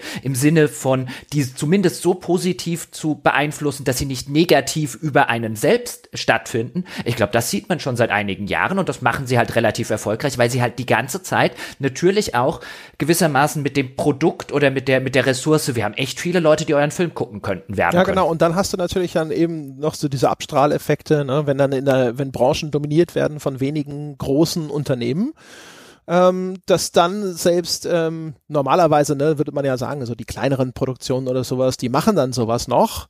Aber äh, wenn die dann trotzdem diese Firmen als Publisher brauchen oder als Geldgeber brauchen, dann sitzen die halt da und sagen trotzdem, ne, sorry, aber da, da, da rufen uns sofort unsere Freunde an und sind entrüstet und das wollen wir ja nicht. Ne? Und äh, das ist dann schon etwas, das kann schon abfärben. Ich meine, man sieht es ja, das, das Beispiel, das du gebracht hast, umgekehrt ist ja auch ganz, ganz treffend. Ne? Die ganze, die Produktion von Hollywood-Actionfilmen der 80er war ja eigentlich fast schon reine Propaganda größtenteils mit den Russen als Feindbild. Mhm. Hier, äh, äh, nur ganz am Rand hat eigentlich nichts mit Spielen zu tun, aber ich fand die, also da hat man halt echt gesehen, auch wie, welche, welchen, äh, ja, was, was das für, für, für über die Stränge teilweise schlagen kann. Es gab hier vor, muss letztes Jahr oder so gewesen sein, hat die, sollte die chinesische U19 war es, glaube ich, Fußballmannschaft in einer ähm, etwas höheren Spielklasse hier im Amateurbereich mitspielen. Irgendwer kam auf diese grandiose Idee und dann gab es natürlich Proteste bei den Spielen der chinesischen U19-Nationalmannschaft von insbesondere von so, von so kleineren Pro-Taiwan-Bewegungen, die dann so taiwanesische Fahnen aufgehängt haben, woraufhin die U19 der Chinesen zurück in die Kabine gegangen ist und sich geweigert hat, weiter rauszukommen, solange da diese Fahnen hängen, was dann wiederum dafür gesorgt hat, dass es hieß, die werden ja wohl doch in, in, in einem demokratischen Land diese Kritik abkönnen müssen, was aber dann wahrscheinlich übersehen hat, dass wenn die irgendwie abgelichtet werden, wie die vor einer taiwanesischen Fahne spielen, die sich nie wieder zu Hause blicken lassen könnten. Und du hast dir halt echt gedacht, ein, was da für einen Rattenschwanz, weißt du, das chinesische Regime ist nicht einfach so der, der, der nette Kommunist von nebenan oder so, sondern da haben wirklich Leute Angst um ihr Leben, in einem deutschen Stadion zu spielen, weil da eine chinesische, äh, eine taiwanesische Fahne hängt und so. Das ist echt krass. Ja, und der Vollständigkeit halber, die Effekte sind natürlich nicht begrenzt auf China. Wir hatten es ja vor kurzem erst in zehn Jahre klüger, Nein. dass dann eben in einem Electronic Arts Spiel die Taliban umbenannt werden mussten, weil das Spiel auf US-Militärbasen verkauft werden sollte. Ähm, also auch da ist dann sozusagen, also der Einfluss kommt nicht nur aus dieser Einrichtung oder so. Nee, das ist halt, das ist aber, aber das ist halt so generell halt natürlich ein Effekt, der entsteht, wenn halt ähm, das Finanzielle zu viel oder zu viel vielleicht, Fragezeichen, Einfluss auf äh, die Kunst oder zumindest in dem Fall das Unterhaltungsprodukt nimmt. Ist es so ein, man kann ja auch einfach sagen, dann wird's da halt einfach nicht verkauft, wenn die das nicht wollen. Also, weißt du, der, der, der, wenn wir so von einer reinen Kunstebene ausgehen würden, würde man halt sagen, dann sagt halt der Künstler, dann hängt's halt nicht bei dir im Museum. Es gibt genug andere Museen, wo ich es hinhängen kann. Aber wenn natürlich die ganze Zeit der der Buchhalter hinten dran sitzt und sagt, aber das Museum zahlt das meiste, ja. häng's hin. Ja, das war ist ja ganz nett, ne? Also auch die, diese beschriebene quasi Zwang des marktwirtschaftlichen Systems, ne, der da halt auch ausgenutzt wird, dass man sagt so, selbst wenn da jemand gerade an der Konzernspitze steht und sagen würde, dann, dann halt nicht. Ja, der wird halt ausgewechselt, weil der Shareholder will seine Rendite haben. Das, das interessiert den nicht. Bist halt die längste Zeit CEO ja, gewesen. Ja, also ich, also ich glaube, zwei oder drei Mal ein Rückgrat kannst du schon beweisen, wenn du es jetzt unbedingt wollen würdest dürst. So schnell schießen dich die Shareholder jetzt auch oder können sie auch gar nicht in vielen Fällen. Das so extrem, also vielleicht bei der nächsten Sitzung und so, aber oder Aktionärsversammlung. Aber ich finde halt, was du halt so krass siehst, ich meine, ganz strukturell ist halt die die Spielebranche dadurch, dass sie halt so spät überhaupt erst zur Party dazugekommen ist und, und, und, mitten halt in diese ganzen kapitalistischen Systeme und äh, äh, teilweise auch gewisse Umwälzungen, dass die ist halt von vorne bis hinten durchkapitalisiert.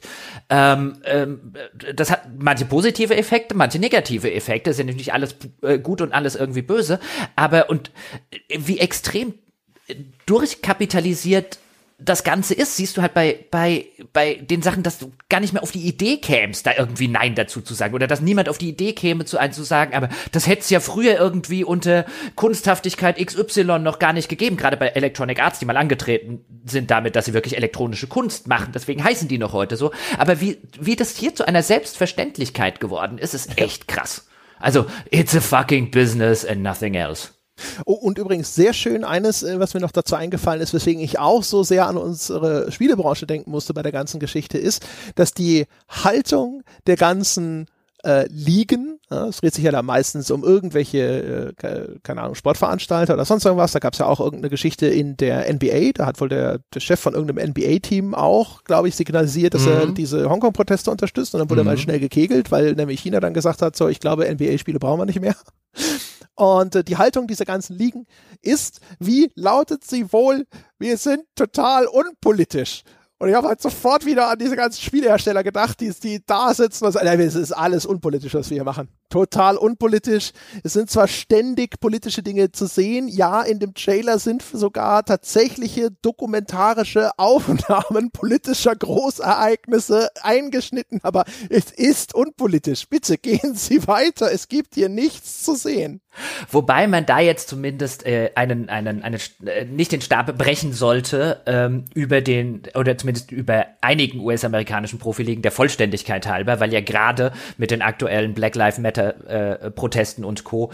Ähm, das wieder in aller Munde ist und auch sehr präsent, insbesondere in den USA ist, ist ja wirklich, also die NBA, also die Basketballliga, die hat ja, äh, stand ja sehr kurz davor, die Spieler einfach zu sagen, wir spielen die Playoffs nicht weiter. So frei nach dem Motto ein, der Clown tanzt jetzt nicht mehr ähm, weil da ja auch vielfach gesagt wurde, also nicht, dass ich die jetzt als Clowns bezeichnen möchte, sondern einfach dieses umgangssprachliche Bild, ähm, weil sie halt für viele weiße Amerikaner halt auch einfach, die haben auch einfach rangetragen, hier spiel Base, äh, spiel Basketball, dafür bezahle ich dich und halt's Maul, was Politik angeht. Und dann haben die gesagt, wenn das hier so weitergeht, dann spielen wir halt einfach nicht mehr.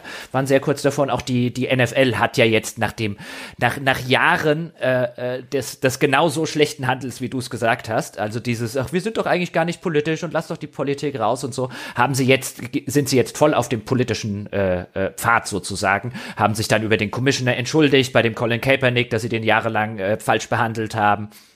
Und ich glaube, in den Endzonen dieses Jahr steht auch sowas wie We Want Change und so haben sie jetzt bekannt gegeben.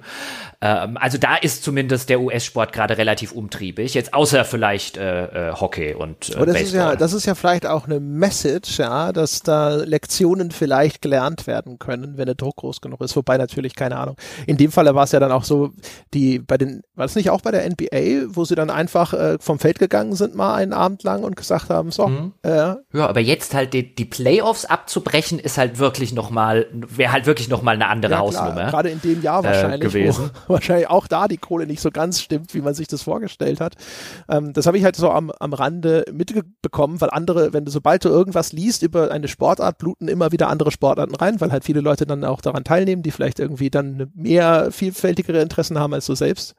Und äh, das war ganz nett, weil die Leute ja, ja, dann, weil, wie ich das mitbekommen habe, halt auch gesagt worden, so, ihr könnt ja die Politik raushalten, aber wir hätten gerne, wir wollen halt gerne einfach Menschenrechte einfordern dürfen. Oder es, wollt, wollt ihr Menschenrechte auch von eurem Sport fernhalten? Was schon ein ganz gutes Argument ist. Ja, und es, es ist ja, natürlich, und es ist ja vor allen Dingen auch exakt das gleiche wie bei dieser Spielediskussion, so keep politics out of my video games, ist halt so ein Nein, warum? Und dieses, dieses ein, es ist nicht dein, also du hast nicht das Recht, das zu fordern. Ja, du hast das Recht, das Spieler nicht zu spielen oder so, aber, und nicht zu kaufen, aber du hast nicht das Recht, das zu fordern. Das haben ja jetzt insbesondere die, die Schwarzen, aber auch teilweise oder zu einem erheblich großen Teil auch die, die weißen Athleten jetzt insbesondere in äh, NBA und in der NFL jetzt auch mit, mit Statements nach draußen gemacht, ist halt ein, nein, wir lassen das jetzt nicht raus. Wenn es dir nicht passt, dann guck halt was anderes. Aber wir sind genauso sozusagen Menschen wie du, uns geht Politik was an und wir sind vielleicht in einer Position, dass wir tatsächlich dafür sorgen können, dass sich oder mit dafür sorgen können, dass sich irgendetwas ändert, weil wir jetzt halt an einer exponentierten Position äh, sind und vielleicht auch Menschen in unserem Familienumfeld und Bekanntenumfeld haben, die halt von, von Alltagsrassismus irgendwie betroffen sind. Wir halten uns da jetzt nicht raus, wir haben uns viel zu lange rausgehalten, wir machen jetzt den Mund auf. Und so ähnlich ist es ja auch bei den Spielen, wo ich mir immer wieder denke, so ein, mit welchem, mit welchem Recht verlangst du von irgendeinem Spieleentwickler, dass er Politik aus seinem eigenen Spiel raushalten soll? Wenn er da Politik reinbringen will, dann soll er da Politik reinbringen. Der Einzige, der hier auf dem falschen Dampfer ist, bist du. Hör mit den dummen Forderungen auf. Ich finde, das können wir als ein schönes Schlusswort mitnehmen.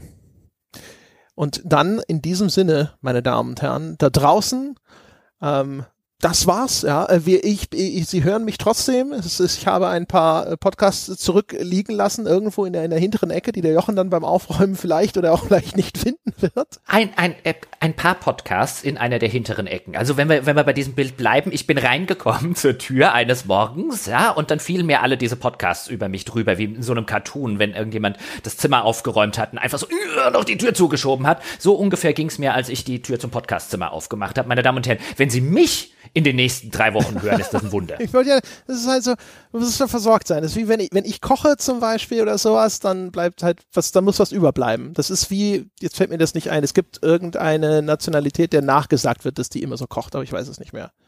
Ist auch wurscht, ja. Es nennt ja, sich meine genau, Mutter. So gehört sich das. Ja. Also, das muss halt, ja. Alle müssen versorgt Wenn, sein, alle müssen am Schluss mit vollen Bäuchen in der Ecke liegen und sagen, ich kann nicht mehr und dann, aber guck mal hier, ne? Genau, und dann muss immer noch ein 35-köpfiges äh, Regiment direkt vom Marschieren und vom Schießplatz kommen können und ja, genau. satt werden. Ja, in dem Moment, mhm. wo alle die Waffen strecken, musst du sagen, aber wir haben den Nachtisch doch noch gar nicht. Ja, ja genau. Ich gehe noch mal an den Kühlschrank. Das, genau. Ja.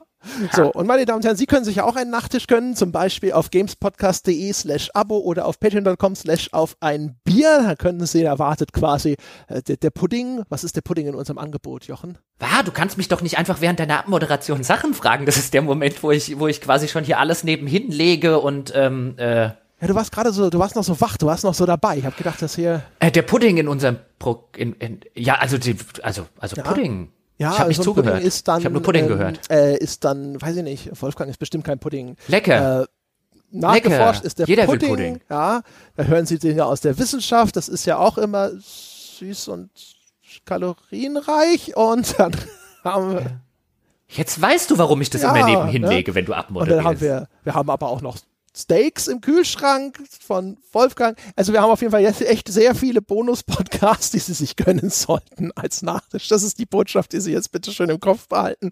Sie können außerdem uns bewerten auf iTunes mit der verdienten 5-Sterne-Wertung. Das wäre sehr nett. Sie können uns folgen auf Spotify. Sie können uns auch bewerten auf Facebook, aber keiner braucht das eigentlich.